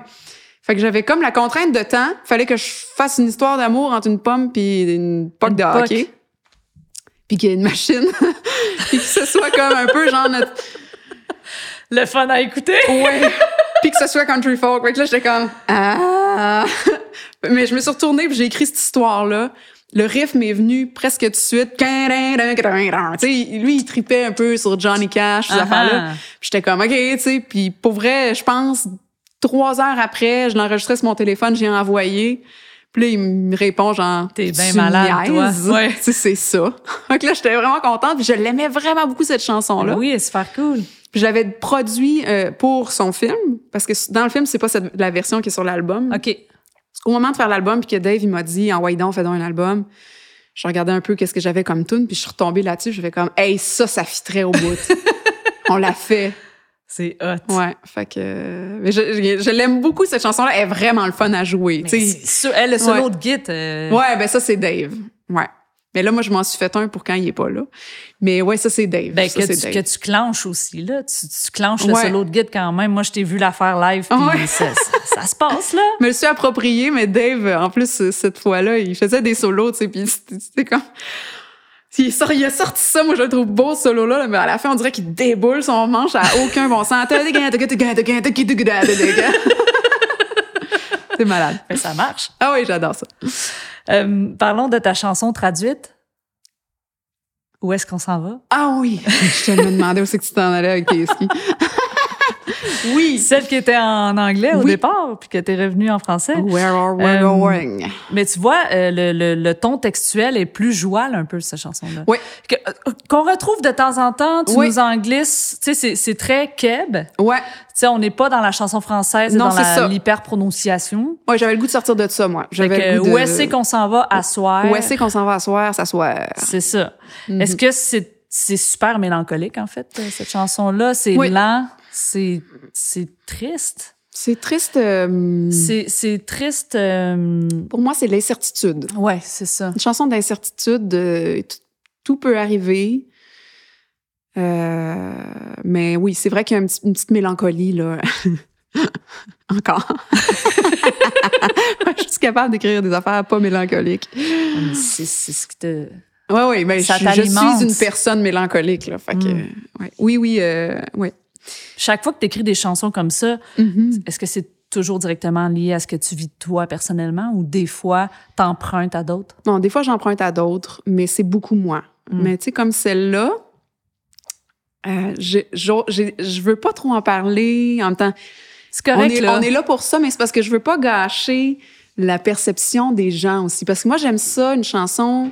Oui, je l'écris pour moi d'abord, mais quand je la sens, quand je la lance, elle m'appartient plus. Ouais. Les gens font ce qu'ils veulent avec. Puis Mhm. c'est sûr que c'est ça, c'est dangereux quand on en parle parce que après ça, ça dirige un peu l'écoute. Mais où est-ce qu'on s'en va? C'est une chanson d'élection. C'est vrai! Ouais. Eh ben, les deux fois que... Ça fait deux Ouais. fois que je te pose ces questions-là, puis les deux fois, on en revient à la politique. Ben ouais. Mais celle-là, j'ai écrit ça, je pense, ah, euh, la veille des élections. Je l'avais écrit en anglais d'abord, c'est ça. Dans le coin des élections, euh, où est-ce qu'on... euh, non. Ah non, même pas plus ici. Plus euh, je- comme quand on s'est finalement libéré des libéraux, là. c'est dans ces eaux-là. OK. Euh, puis je l'avais écrite en anglais d'abord. Mhm. Puis pour moi, c'était... Puis je pense en français, elle le reste aussi. Tu sais me mentir. Ben oui. Je sais te mentir encore. On sait se tirer au sort. C'est, pour moi, c'est un peu comme on a, on, on- a entre les mains le pouvoir de, d'aller d'un côté ou de l'autre, de faire changer les choses, mais on le prend pas vraiment. Où est-ce qu'on s'en va? Puis on dit bien des affaires, mais quand Ouais. t'es rendu dans l'urne, C'est ça. tu connais pas ton voisin. Ben, ben oui, ou, ou c'est plus comme on se, on se fait tellement avoir, on se fait, on croit tellement tout ce que, je veux dire, on, on Mm. tombe dans le panneau, tu sais. Elle est, est exceptionnelle, cette phrase, en passant. Tu sais me mentir. Je- ouais. Une des plus belles de... Mais c'est sûr qu'après ça, moi, quand j'écris cette chanson-là, puis que je pense aux élections fait- euh, provinciales, T'es pas pas cute. loco-locace. Tu Non. veux pas que ça soit je veux pas que ça paraisse tant que ça, mais, mais après ça, tu sais, moi, je suis partie de là pour mettre les bases de ma chanson. Mais après ça, bien sûr, tu sais, quand je, quand je vais dans, dans, je peux, je peux, je peux, j'ai pris la chanson puis je l'ai appliquée à Ben d'autres oui. sphères plus intimes aussi, où est-ce que je me dis, par exemple, cette chanson-là, tu sais, moi, ça peut, ça peut s'appliquer au couple aussi. Ben oui. Où est-ce qu'on s'en va? Qu'est-ce qui se passe là? Tu- on se ment mutuellement, on n'est pas tout à fait honnête l'un avec l'autre, on jusqu'à se sortir l'erreur du corps. Est-ce que on, se trompe-tu? On est-tu, tu sais? Ouais. Fait qu'il y a ça aussi, moi, qui m'a habité quand j'ai écrit cette chanson-là. Mais à la base, c'est une chanson euh, électorale. Appeler euh, Valérie Plante et dire Écoute, j'ai quelque chose à te proposer pour ton Tu mettras ça dans tes élections. rassemblements, ça va mettre le party. c'est ça. Mais, euh, mais c'est beau parce que, justement, je suis contente que tu aies, parlé de, de- du volet politique parce que ça montre l'universalité euh, de la musique. Mhm. À quel point, en écrivant une chose, peu importe ton intention, si tu le fais bien, Mhm. tu peux arriver à toucher plein d'autres mondes pour plein d'autres raisons. Mais moi, c'est dans as la... cette volonté-là quand oui, t'écris, Oui, je veux pas que ce soit trop que ça puisse être au plus grand nombre. Ouais. Mhm. Mais puis j'ai toujours aussi une tendance à pas trop vouloir mon, dire de quoi ça parlait. J'aime ça garder un petit mystère, même si finalement, tu sais, je pense qu'il n'y a pas vraiment de mystère. Là, mais oui, tu sais, j'aime ça Ben qu'il y oui, ait y un petit flou pour qu'on, pour que ce soit que ce soit plus facile de se l'approprier. Mais quand je l'écris, je pense pas nécessairement à ça. Ouais. Mais euh, il y a des choses que, que, je, que, je retravaille par après, des fois souvent pour essayer d'aller chercher quelque chose d'un petit peu moins d'en face pour faire qui fait décrocher. Mais il y a des fois où est-ce que c'est c'est c'est bien d'avoir ça, sais, d'avoir Ben oui. des histoires, des Ben oui, c'est récits. sûr. Mais sauf que ça, je peux, tu sais, avec les bouches bées, mettons, j'ai comme un lieu où est-ce que je le fais plus. C'est vrai. Puis, fait que ça me permet, moi, dans mes affaires, de de- d'être vraiment plus dans la suggestion, je pense. de garder. Tu sais, on, on sent évidemment ton empreinte dans les bouches bées, mais Oui. en même temps, il y a ces deux univers. À, à mon avis, Ouais. oui. Il y a quand même une Oui. distinction de, de- c'est sûr, de, de, Ouais. de personnalité d'écriture, en fait. J'ai l'impression. Mais dans le dernier des bouches bées, j'ai l'impression que je me suis un petit peu plus C'est investie. vrai. Ça, je, suis- je suis d'accord avec toi. on me sent un petit peu Oui, plus. ouais, tout Ouais. à fait. Plus les albums avancent, puis Ouais. plus ça, ça, euh, ça se connecte, en Ouais. fait. Mais c'est pas négatif, moi, je trouve. C'est des styles qui sont différents de toute façon. C'est ça. Mais peut-être que ça témoigne juste que tu peux être variée comme autrice, mais qu'en même temps, quand tu t'investis toi personnellement, c'est ça que t'offres. Oui, c'est ça. C'est c'est ça, toi, ta plume à toi, ce qui distingue ta plume à toi. Ben oui, c'est ça. En même temps, c'est comme tu dis, c'est moi. Fait que Ben, c'est c'est difficile à. Puis on te demande pas d'être quelqu'un d'autre dans les bouches bées. là. Non, pas On te demande tout. pas d'écrire dans le style de. Non. Donc, quelque part, c'est que l'identité de chacun des projets se définit plus les années avancent. Ouais, puis toi, ben, t'es dans les deux. lentement. Sauf que tu remarqueras que à partir du moment où les bouches bées arrivent, il y a presque plus de trois voix dans mes dans mes chansons. Hmm. J'ai comme laissé. Au niveau des voix lead, des- mais il y a beaucoup encore d'harmonie. Il y a des harmonies. Ouais. Mais sauf là, je, je dis ça dans, dans ce Ben, chapeau est trop grand pour moi. Dans Tijuana, c'est trois voix full pin. Ben, mais euh, le, le refrain de, de Va donc mourir un peu. Ouais. Euh, tu sais, moi, je, je, je suis dans mon auto puis je fais des bacs d'en bas. Là. Ben oui. Mais ça c'est très ça c'est très Beatles. Tu sais. ouais, ouais, ouais. Mais, mais j'ai quand, tu sais, avant, par Je exemple, comprends. dans Un an debout, Oui, oui, il y en avait beaucoup, beaucoup, beaucoup, beaucoup. beaucoup, C'est vrai. beaucoup plus. Je terminerai euh, avec l'hiver en doute. Ouais. J'ai pas, j'ai pogné de quoi. Ah ouais, hein? J'ai pogné de quoi la première fois que j'ai entendu cette chanson, qui est aussi pour moi d'influence Martin Léon un peu. Ben là, tu vois, Jean on en a pas reparlé, mais Martin Léon, je l'ai découvert juste avant Brûler dehors, puis c'est lui qui, il fait aussi partie des raisons pourquoi j'ai fait un album, parce que j'ai tellement capoté sur les atomes. que- Ben, c'est ça. Ouais. Là, cette chanson-là, c'est un autre, une autre chanson un peu slam. Ben, carrément. Slam, un- moi, Ouais. je dis que c'est une chanson slam impolie. C'est, c'est la petite sœur de Franchement. Euh, ben, c'est la grande La sœur. grand- ouais, ben non, elle est plus jeune. Ouais, OK. Ah oui, OK, vu de même. Euh, écoute, c'est, c'est carrément ce que veut dire pour toi le titre de l'album envers ton métier, je- de ce que je Ah comprends. ouais. Mais tu y vas sans détour, très concrètement, très rationnellement, et je trouve ça écœurant. Je te mets devant les faits. J'ai noté quelques bouts de paroles. Ah ben. Et il y a, quand je dis slam impoli, c'est parce que de temps en temps, dans certaines de tes chansons, sais, oui, il y a de- je trouve qu'il y a de l'aplomb. OK. Tu y vas, puis tu le dis sans Mhm. détour. Tu dis, va donc chier, magasin. Oui. Tu parles des magasins de disques. va donc chier, magasin. OK, on est dedans. Après ça, Je tu suis parles, désolée à tous les magasins. tu parles des gens de l'industrie qui disent que c'est une affaire de temps, mais que c'est peut-être pas tout de suite ton temps à toi, mais que Ouais. ça va venir. Puis là, tu, tu- tu dis, bon, ben comment tu fais pour réussir? Ben, tu fais ce qu'ils veulent en faisant croire que c'est ce que tu veux. oui. Après ça, tu dis, ceux qui t'engagent en tant qu'artiste de la relève dans un, dans un café ou dans un bar, toi, t'as pas vraiment besoin de paye, t'as juste besoin que quelqu'un te voie. Puis, carrément, mon bout préféré, je t'ai écœuré de lécher des culs. Ouais. là, là, fallait que ça sorte. Ouais. Ouais. Tu prends aucun détour, là. Tu y Non. vas sur, sur tout ce qui t'enrage par rapport à la difficulté de, Ouais. de faire son chemin professionnellement là-dedans. Pas de filtre. Es-tu à l'aise avec ce texte-là puis cette chanson-là? Ou comme là je te vois tu t'as un peu les bras croisés tu recules un peu sur ton banc tu Mais c'est parce qu'écoute, cette chanson-là, elle devait être sur Brûler dehors. OK C'est une vieille toune. Ah ouais? J'ai écrit ça pendant, ou en tout cas dans ma réparation de Burnout. C'est Mm. c'est une toune que que euh, j'ai écrite, euh, ouais, tu sais, c'était c'était vraiment un, un- une écœur en titre, là, tu sais. ouais, un élan de, de, de rage et d'écœurantite de Ouais. Colin c'est tough puis on se fait dire toutes ces affaires là tu sais Ouais.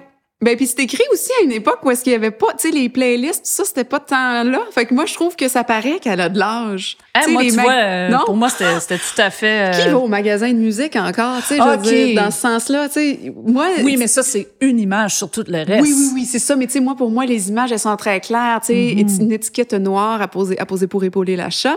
Tu sais, l'étiquette noire, c'est les, c'est, c'est les, étiquettes, les Le- étiquettes Cherchambault Ouais, ouais.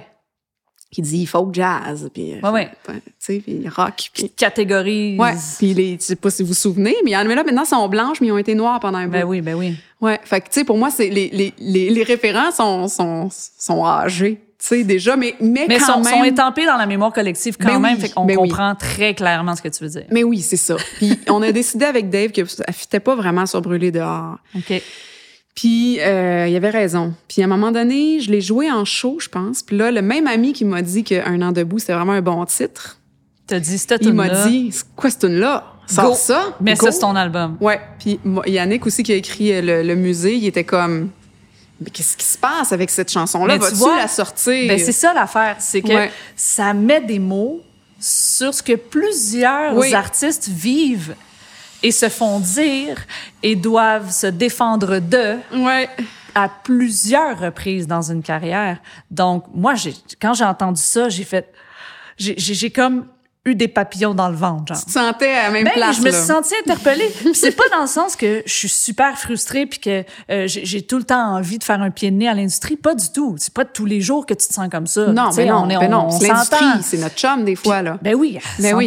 Puis il y a des affaires super tripantes, puis c'est bien correct. C'est- juste que ça fait aussi partie de la réalité, surtout quand tu es autoproducteur, quand tu mènes Ah, c'est de tough, front là, tous ces dossiers-là. Ben oui. Fait en tout cas, euh, t'as bien fait de la mettre sur l'album. Puis je suis certaine que ça, ça, ça résonne chez, chez beaucoup d'êtres humains qui, qui font de la musique. Mais en même temps, ça, là, t'as des images précises Oui. pour le milieu de la musique, mais tu peux appliquer ça à plein d'autres milieux qui sont très compétitifs, tu. Oui, parce que, tu sais, le, le, le refrain, ça reste, c'est où qu'on fait ce qu'on veut, c'est où que le vrai, ça se peut, tu sais, c'est... euh, ça se peut-tu euh, sans se vendre? Ça peut-tu, ça se peut-tu faire ce qu'on veut sa sans peau. vendre sa peau? Ouais. Je pense que ça peut s'appliquer à plusieurs choses. Mais je pense que c'est un bon exemple, là, où est-ce que, j'aurais voulu peut-être que ce soit moins... Ça, c'est le genre de tune qui, qui, qui, qui est à l'inverse de ce que je disais tantôt, où est-ce Elle que... est dans ta face. Elle, c'est comme pas mal clair qu'est-ce que je raconte. Il n'y a pas de demi-mesure. C'est comme je parle de l'industrie de la musique, sais. Fait que, fait que c'est pour ça que j'ai un petit malaise avec, parce que c'est rare que c'est aussi clair que ça, de quoi je Mhm. parle en ce moment, tu sais. Mais en même temps, t'as mis sur disque des discussions que j'ai entendues très souvent Ben oui, hors micro. ben oui. Ben puis d'ailleurs... euh, Faut pas être hypocrite, tu sais. Non, c'est ça. Mais, je comprends que ça prend du guts à Oui. assumer ça. Je me suis fait dire, t'es sûr que tu veux la mettre sur l'album, Oui, oui. celle-là? C'est comme, c'est, si, si c'est quoi l'entend, ça se peut qu'il soit pas content, tu sais, mais en même temps, ils l'ont pas entendu, puis c'est bien correct. ils font pas dire. jouer ta tonne de Eh non, ils- eh non, c'est ça, je suis pas, je suis pas du tout, j'ai pas du tout le profil, là. rien à voir, là. Puis pauvres, eux autres, c'est pas de leur faute non plus, tu sais, ça- c'est juste que ça fitait, là. ça devait être un exercice d'écriture super intéressant aussi, ou c'est juste, comme on dit, t'as as vomi ton état d'âme sur la feuille, puis Ben, moi, j'aime, j'aime beaucoup ça, écrire du slam, dans le fond. ouais, c'est ça. J'aime ça écrire des affaires qui sont rythmées, puis souvent ces textes-là fonctionnent rapidement. Tu sais, c'est comme des textes qui sont, je les écris. en- C'est spontané, en- puis ça marche ouais. déjà.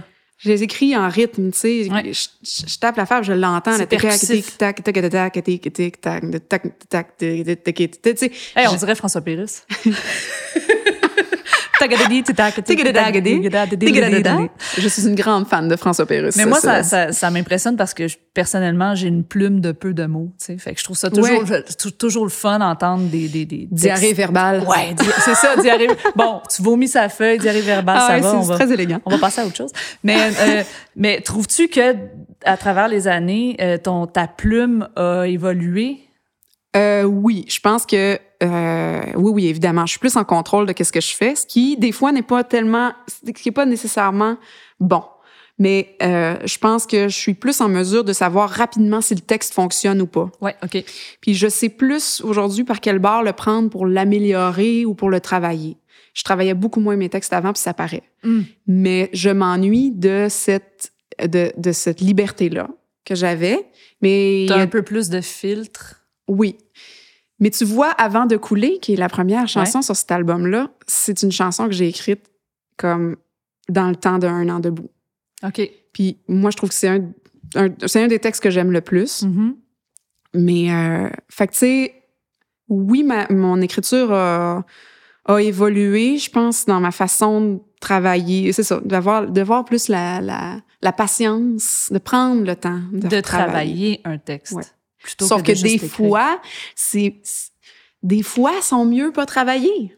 Des fois, je retombe sur des textes que je, tu sais, c'est comme c'est la base, tu sais, Version j'écris 1, tout le temps, ouais, Ouais. où je vois qu'est-ce que j'avais écrit à la base, je suis comme, Faut toujours les garder, ces ben versions-là. oui, c'est ça. Même sur, puis aujourd'hui, on perd ça à cause de l'ordinateur. Oui. Euh, comme dit ma bonne amie Gaëlle, euh, on a le, on a le effacer Oui. facile, Ouais. mais il faut toujours, même à l'ordinateur, quand t'écris, euh, euh, commence une autre page si tu modifies des choses, parce que Oui. des fois, de revenir en arrière, justement, tu, Ah, à force de j'avais poser des questions puis de travailler, tu perds. L'essence. tu peux perdre, tu peux perdre des choses. Ouais, super essence. C'est le fun d'un cahier aussi parce que tu peux reculer dans le temps, tu sais, mais c'est plus, euh, tu c'est plus tangible, là. Mais, euh, ouais, non, fait ouais, non, je, mais tu sais, je dirais que oui, ma, ma- mon écriture a, a évolué, là. Puis pour la, pour ce troisième album-là, ta rénovation, ce serait quoi? Il est neuf ans. Oui, ben en fait, j'ai la, j'ai la même réaction à chaque personne que je reçois. Plus l'album est proche dans le temps, plus c'est difficile. De, Ouais. On a moins de recul, c'est normal. Ouais. Euh, pour l'instant, là, je te dirais que je suis bien contente de cet album-là. Je, je vois pas trop. euh, sais, on aurait pu ajouter plus d'affaires. Euh, Je sais pas. Non, je, je suis vraiment contente Ou de ça ce qu'on peut a être à fait. l'extérieur. Des fois, on parlait des attentes Ouais. tantôt ou de la pression que tu te mets sur les, les retombées qu'il peut avoir. Ben, sur... c'est sûr que, tu sais, je- je- je- j'ai parti ce projet-là en me mettant pas trop de pression puis en me disant que je m'attendais à rien. Mais tu sais, c'est impossible de s'attendre à rien. Ah non, on Fait finit que, toujours euh, par, euh, Ben oui. Ce que je regrette, euh, j'ai sorti cet album-là euh, le 4, le genre le 5, le 5 février, le, ouais, le 4 février 2021. Puis le 13 mars, euh, Puis le 13 c'était mars, tout shutdown. fermait, puis j'étais supposée faire la première partie de Diane Tell au Francofolie, puis j'étais Mm. supposée partir dans... En tout cas, tu sais, je veux dire, Wow. j'avais des beaux shows prévus. Le timing, mais ça, c'est Ouais, pas... Mais ça, je peux pas le rénover. Ben non, c'est ben juste non, que. sûr. Puis ça va tellement vite dans l'industrie aujourd'hui que j'ai- je trouve ça plate parce qu'il est un peu tombé dans une craque, cet album-là. Puis je pense que, tu sais, j'aimerais ça le faire sur scène, mais il est tard. Tu sais, là, ça fait déjà plus qu'un an qu'il est sorti. Si je propose ça comme show, c'est comme, ouais, mais ton album, il. Ouais, mais il y a plein de chansons qui vont, qui vont rester. Ouais. Même si t'en sors un autre, euh, tu vas en garder de celle-là. Ben oui, je le ferai. Puis honnêtement, Ouais. je veux dire, euh, tu vas dans une, dans une salle de spectacle, dans un café, tu montes un truc acoustique, je veux dire, ces chansons-là, elles, elles vivent, là. Elles, Ouais. elles ont à vivre encore, là. Même si, parce que ça, c'est un petit peu des concepts. À moins que tu travailles avec un programmeur, un programmateur de Ouais. salle, que là, vraiment, ah non, ça fait plus qu'un an que ton album est sorti, c'est plus Il bon. n'y a pas assez d'actualité. C'est pas là. comme ça que ça marche, là. Non, En- non. Dans la vraie vie, là, tu, tu peux jouer les tunes que tu veux dans ton show, là. Ben oui, ben Puis, oui. tu vas leur donner la vie qu'ils qui méritent quand ça va être le temps. Ben c'est ça que je veux parce que je pense qu'on pourrait avoir bien du fun sur scène avec cet album-là. Puis tu sais, mais c'est sûr qu'avec les bouches bées, tu sais, c'est comme j'ai beaucoup. ouais. C'est moins évident. C'est moins évident que c'était. Tu sais, euh, mais ça c'est peut-être une rénovation à faire et qui est, qui est vraiment possible justement. Tu sais, de le faire vivre ailleurs que sur disque. Là. Puis euh, ta fierté? Ben, d'avoir tapé ça, Colin, en vraiment pas beaucoup de temps, tout le monde ensemble, puis dans le plaisir. Yes. On a tellement eu de fun. On a ri, comme, tu sais, comme je l'ai dit tantôt, mais on a ri. Puis, puis je trouve que sur cet album-là, j'étais consciente plus que jamais de mon cycle émotif dans la production. Mhm. Parce que moi, euh, la première fois que j'ai fait un album, puis que je l'écoutais euh, pendant le mix, puis que je trouvais que c'était de la merde, puis que j'étais comme, pourquoi qu'on a fait ça? C'est donc ben poche! Alors que c'était juste qu'il y avait une job de mix à faire, puis toi, tu savais pas qu'éventuellement, ça allait te satisfaire. Non, que- c'est plus que il y a toujours, je, je le sais maintenant, et là je le savais pendant cet album-là. Oui, il y a tou- ça arrive toujours. un moment Ben où oui. est-ce que je regarde qu'est-ce que j'ai fait, Puis tu dis, je me oh dis- my God, je suis à côté de la traque. mais c'est poche. Arc. Ouais. Ouais, arc, mon Dieu, ça y est, qu'est-ce qu'on a fait là? Là, je suis comme j'ai Quel tombé. gaspillage de temps et d'argent. Oh mon Dieu, on a fait ça. C'est dans ordinaire. Et là, heureusement, ça passe. Mais là, ce qui est beau, c'est qu'avec cet album-là, j'étais comme, les gars, je suis dans ma phase marde. Vous ne considérez rien de ce que je dis. C'est Là, fantastique. je vais m'asseoir sur le divan, je vais ruminer de mon bord en me disant que tout ce que je fais, c'est poche. Et on Puis va vous autres, que prenez ça des passe. décisions. Prenez... Non, mais j'étais comme, Dave prend des décisions. Moi, en ce moment, tout ce que j'entends marche pas. Fait que prends des décisions parce que là, moi, je, c'est clairement mon jugement est, est Erroné. erroné. Mon, mon jugement, il, est dans, il est dans le foin, là. Dans le Fait- foin de ton album, de Ouais. ta pochette d'album. Dans le coin, oui, à Glen Sutton, ce, ce bel endroit. Fait que, oui, mais tu sais, je peux un petit mot pour euh, Jean-Philippe euh, Brochu qui a fait les trois pochettes de, de mes albums. Une autre collaboration Une autre fidèle. collaboration qui dure. Le beau Jean-Philippe que, que j'aime beaucoup. Mais ça boucle bien parce que on, on est comme arrivé à, à la fin de ta vie discographique Ben à oui. ce jour. Oui. Euh, Puis ben c'est sûr que moi je, je, je dire un énorme merci pour euh, ta verbe éloquente. Ben, écoute, hein? Et euh, je, je te convie en fait à la section quiz. Oui, oh yes! Hein, il y a une section quiz? Ah mais je suis tellement contente de voir ta réaction parce que Ouais, ça! souvent quand je dis le mot quiz, je suis genre toute seule à triper dans mon coin, mais moi j'adore les Ah quiz. non, attends, c'est cool au bout. Et donc j'en ai un. J'en ai un quiz. Le quiz s'appelle Connais-tu tes perles? Connais-tu tes perles? Donc c'est quoi une perle? Une perle, c'est un extrait de texte. Ah, OK. Ah, que je trouve particulièrement beau, joli, euh, bon.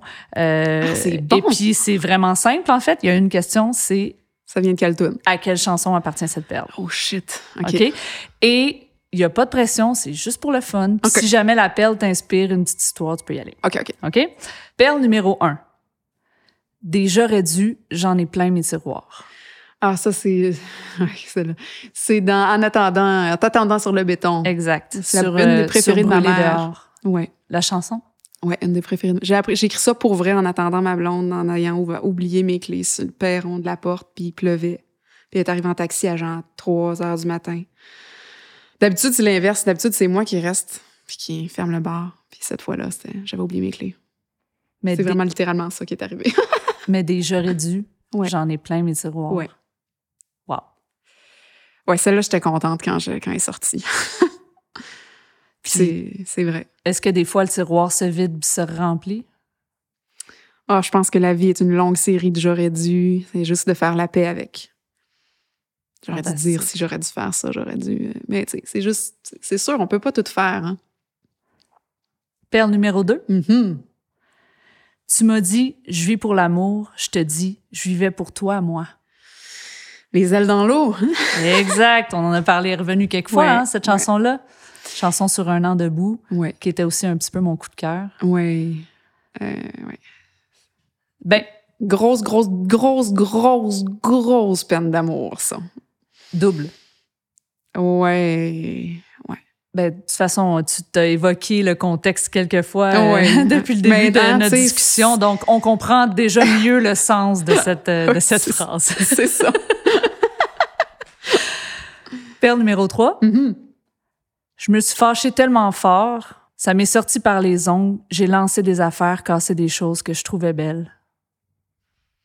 Ça, c'est brûlé dehors. Ouais. Ouais. Ouais. Ça, euh, ben, si on en a parlé, c'est. Ça m'est arrivé souvent, là, tu sais, de péter des affaires, puis euh, d'être comme, ben, voyons donc, je me suis rendue là, tu sais. Puis, tu sais, l'impression que la, la rage est tellement forte qu'elle bouille en dedans, puis que tout ce qu'elle peut faire, c'est sortir tout croche, tu sais. de- T'es pas capable de l'empêcher de sortir. Non. Mais au moins, une chose que je fais plus maintenant, c'est que je prends une boîte de carton, mettons. Puis la pauvre boîte de carton, elle survit pas à ce, ce qui se passe. Mais euh, je, ouais, c'est euh, c'est un constat, tu sais, de regarder, mon Dieu, comment ça se fait que ça prend autant d'ampleur. là. C'est très dur. C'est pas facile de, de faire la paix. Pour moi, c'est c'est un processus. Là, je, je suis pas capable de faire la paix avec cette rage là. Je comprends pas d'où elle vient. Je comprends pas Tu d'où elle comprends vient. pas d'où elle vient. Ah, non, si je- au moins tu savais. Ça sort toujours pour une niaiserie. Ouais, mais ça, C'est- provoqué par une niaiserie ou une frustration, un manque, une perte de contrôle probablement, tu sais. ou de l'accumulation, puis il suffit d'un petit déclencheur, paf, Oui, mais je suis pas capable tant que ça d'identifier. OK. C'est très, euh, c'est très mystérieux pour moi. C'est vraiment un, un monstre intérieur là, euh, brutal. Est-ce que ce monstre-là a grossi quand tu as eu un enfant? As-tu eu Il de il- peur que tu t'es dit ça va sûrement se passer des fois s'il est là? Pas Ah, il envers m'a lui, déjà vu. Non, pas envers lui. mais Non, il m'a déjà vu. euh, la- il m'a déjà, il l'a déjà vu, le monstre. Euh, mais pas à son pire. Mais tu sais, euh, j'ai j'ai au moins la décence de d'aller péter ma boîte de carton dans le garage euh, OK. plus loin. Euh, mais ce que je trouve difficile, c'est qu'il est, il est pareil comme moi. Oh, tu Ouais. vois ça. Ah oui, oui. Tu sais, quand il se cogne, quand il, quand il se cogne sur quelque chose, là, euh, la chose est mieux de. De se tasser du chemin. Il lance des. Mais, mais en fait, c'est ce qui- ça m'a fait réaliser quand je l'ai vu. Puis j'ai trouvé ça troublant de constater ça. Je me suis dit. Parce que quand ça a commencé, son, son affaire, c'est évidemment les pires crises là, quand ils ont deux ans, là, Mhm. deux, trois ans. Puis je me suis dit, mon Dieu, je n'ai jamais appris à gérer ma colère depuis l'âge de deux ans Mhm. je gère ma colère comme un enfant de deux ans. Puis c'est c'est euh, c'est confrontant en maudit de réaliser ça, je dirais là. T'es comme ben voyons, donc j'ai besoin de péter mon affaire pour que pour comme me défâcher. Mais tu sais, je pense que je fais du je fais du progrès, puis tu sais c'est j'ai j'ai appris que dans le fond, ce que j'ai besoin c'est un c'est une décharge. Il y a une décharge émotive qui sort tout croche. Donc, je maintenant, je me rends un petit peu plus vite à la décharge émotive. Je me Mhm. roule en boule, puis je broye pendant 25 minutes. Avant de, de te rendre à la colère? Non, non, c'est après. Ah, Je- après. Je, braille, je casse tout. Puis là, je suis comme, voyons, non, mais folle, j'ai tout cassé, on va me mettre en moigné, et pleurer. Maintenant, c'est plus comme, je t'en maudit, je t'en maudit, j'ai le goût de tout casser. Là, OK, laisse-le aller, laisse-le venir, la décharge. C'est là que tu veux aller de toute façon. Ouais. Fait que, vas-y tout de suite, laisse faire tout casser, là. Tu sais, on va aller Mm. tout de suite à la décharge. Fait que ça, ce chemin-là est plus court maintenant. Mais, mais il est quand même là, puis je sais pas d'où il vient. C'est très choquant. C'est le cas de le dire. Ouais, c'est le cas de le dire. Perle numéro 4. Mhm. Les bras m'en tombent, une habitude. Je m'enfonce dans l'éphémère, une autre onde de certitude qui finissent dans le fond de ma bière. Ça, c'est suspendu, hein? Exact. Ouais, ouais, ouais, Sur Je un an debout. ouais. Ouais. Ça, c'est un petit peu, on parlait de ton rapport à, à- à- de, de poisson, là, justement. là. Ouais, ouais. de genre, je me suis encore fait pogner dans des fausses idées, là. Et finir dans la bière. Je parle beaucoup d'alcool aussi dans Ouais, tout mon, vrai. Mes, mes, mes textes.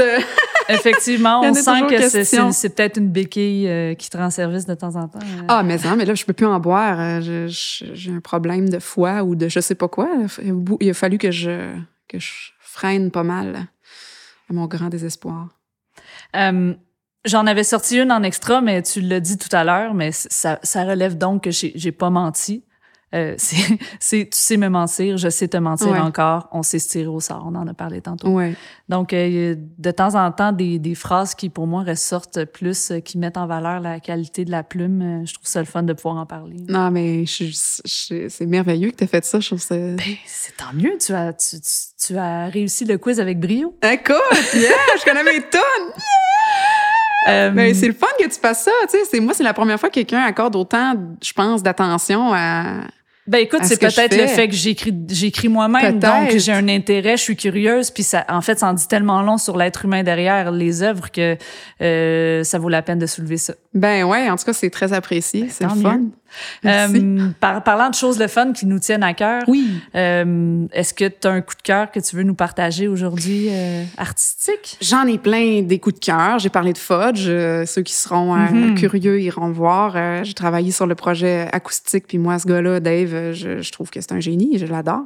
Mais euh, récemment, euh, tu sais, moi, j'ai j'ai beaucoup de, de coups de cœur. J'en ai, souvent. Euh, j'ai beaucoup réfléchi à ta question. puis euh, le dernier, là, qui m'a qui m'a vraiment beaucoup touché, puis que j'ai... Ça m'a vraiment impressionné, qu'est-ce qu'il a fait, c'est Cédric Dain-Lavoie OK. qui a fait des arrangements sur des vieilles, vieilles tunes euh, québécoises puis acadiennes. Euh, euh, c'est absolument euh, incroyable le travail qu'il a fait. C'est un album? Oui, c'est un album, ça s'appelle Archive de Cédric Dain-Lavoie. Euh, puis c'est tellement humble ce qu'il a fait, puis beau. Euh, je l'écoute tout le temps. Je, je trouve ça vraiment beau. Ça remet en valeur, je trouve, notre, notre, notre patrimoine de chansons. Ouais, ouais, ouais, c'est particulier, c'est le fun. Oui, ben tu sais, ça, ça, nous, ça nous amène ailleurs. tu sais. Mhm. J'en ai plein d'autres, je pourrais t'en nommer pendant comme deux heures des coups Oui, de cœur, mais, mais j'étais comme, ça, c'est le dernier coup de cœur que, tu sais, j'ai j'ai écouté des chansons, j'avais les larmes aux yeux tellement que je trouvais ça beau puis sensible, son, ses arrangements. Vraiment, il a fait une super belle job. Cool. Donc, Flavie, évidemment, on peut euh, courir virtuellement pour euh, se procurer euh, tous tes albums sur les différentes plateformes numériques Ils sont tous là. sous le nom Flavie Légérois. Oui. Euh, même aussi celui en anglais. Oui, mais celui en anglais, il est Tangle with Care. C'est ça. Si mon- ma mémoire est bonne, il est pas euh, à mon nom. C'est c'est comme secret. Puis on peut aussi se procurer les albums physiques. Et pour ça, ma suggestion, c'est d'aller te voir en show parce que j'en ai parlé un petit peu vite vite tantôt. Tu tripes sur scène, ça paraît. On a le goût de triper avec toi. Mhm. Donc, ça vaut le détour. On a hâte que ça reprenne. Mhm. Et donc, voilà, faut le faire. Euh, sinon, euh, à part Flavie puis les bouches billes, est-ce qu'il y a d'autres choses qui se trouvent dans tes sentiers créatifs euh, pour les prochaines semaines, prochains mois? En ce moment, euh, il y a Fudge qui prend beaucoup de place. Mhm. Il vient de sortir, ben, en fait, il va sortir un album acoustique, puis je fais partie du band acoustique. Alors, on a une coupe de spectacles prévus en 2021 et en 2022, si ma mémoire est bonne. Cool. On espère que ça roule pas mal, mais sinon, euh, c'est pas mal ça. C'est artistiquement. euh, Qu'est-ce que je t'envoie dans l'univers pour la suite? Oh my God. Un agent de spectacle. non, mais de la paix de- avec, avec le métier, avec ma, avec, euh, ma colère. Avec, euh, Mhm. ouais, je dirais ça.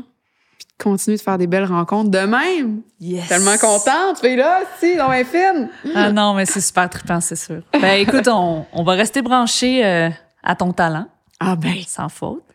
Puis euh, pour faire un clin d'œil à une de tes chansons, euh, tu sais, c'est vrai qu'on sait pas toujours où est-ce qu'on s'en va, Mm. Mais toi, t'es arrivé quelque part, à ta place, puis t'as pas fini d'avancer, ça c'est sûr. Donc, je te dis un grand merci, Flavie Légirois. Hey, merci à Santé. toi. Santé.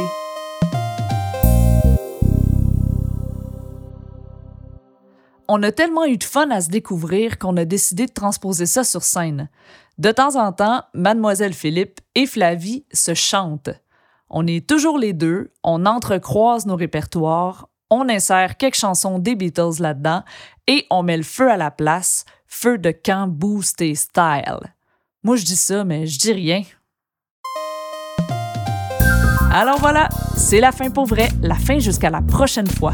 Soyez affamés, aimez la culture et partagez le talent d'ici. J'ai déjà plus qu'hâte de vous retrouver et d'ici là, pour réécouter le balado, me joindre ou laisser vos commentaires, c'est sur la page Facebook d'un album à l'autre que ça se passe. Lâchez-vous là si l'envie de partager ou de coter le balado sur votre plateforme d'écoute favorite se présente. Ce balado est enregistré à la créative Station Clip, prise de son Louis-Philippe Kennel, balancé par l'incomparable Christian David, l'identité visuelle est conçue par l'original Philippe Et je remercie le Conseil des arts du Canada de son soutien. Voilà, je suis Mademoiselle Philippe. On se laisse là-dessus. 3, 4.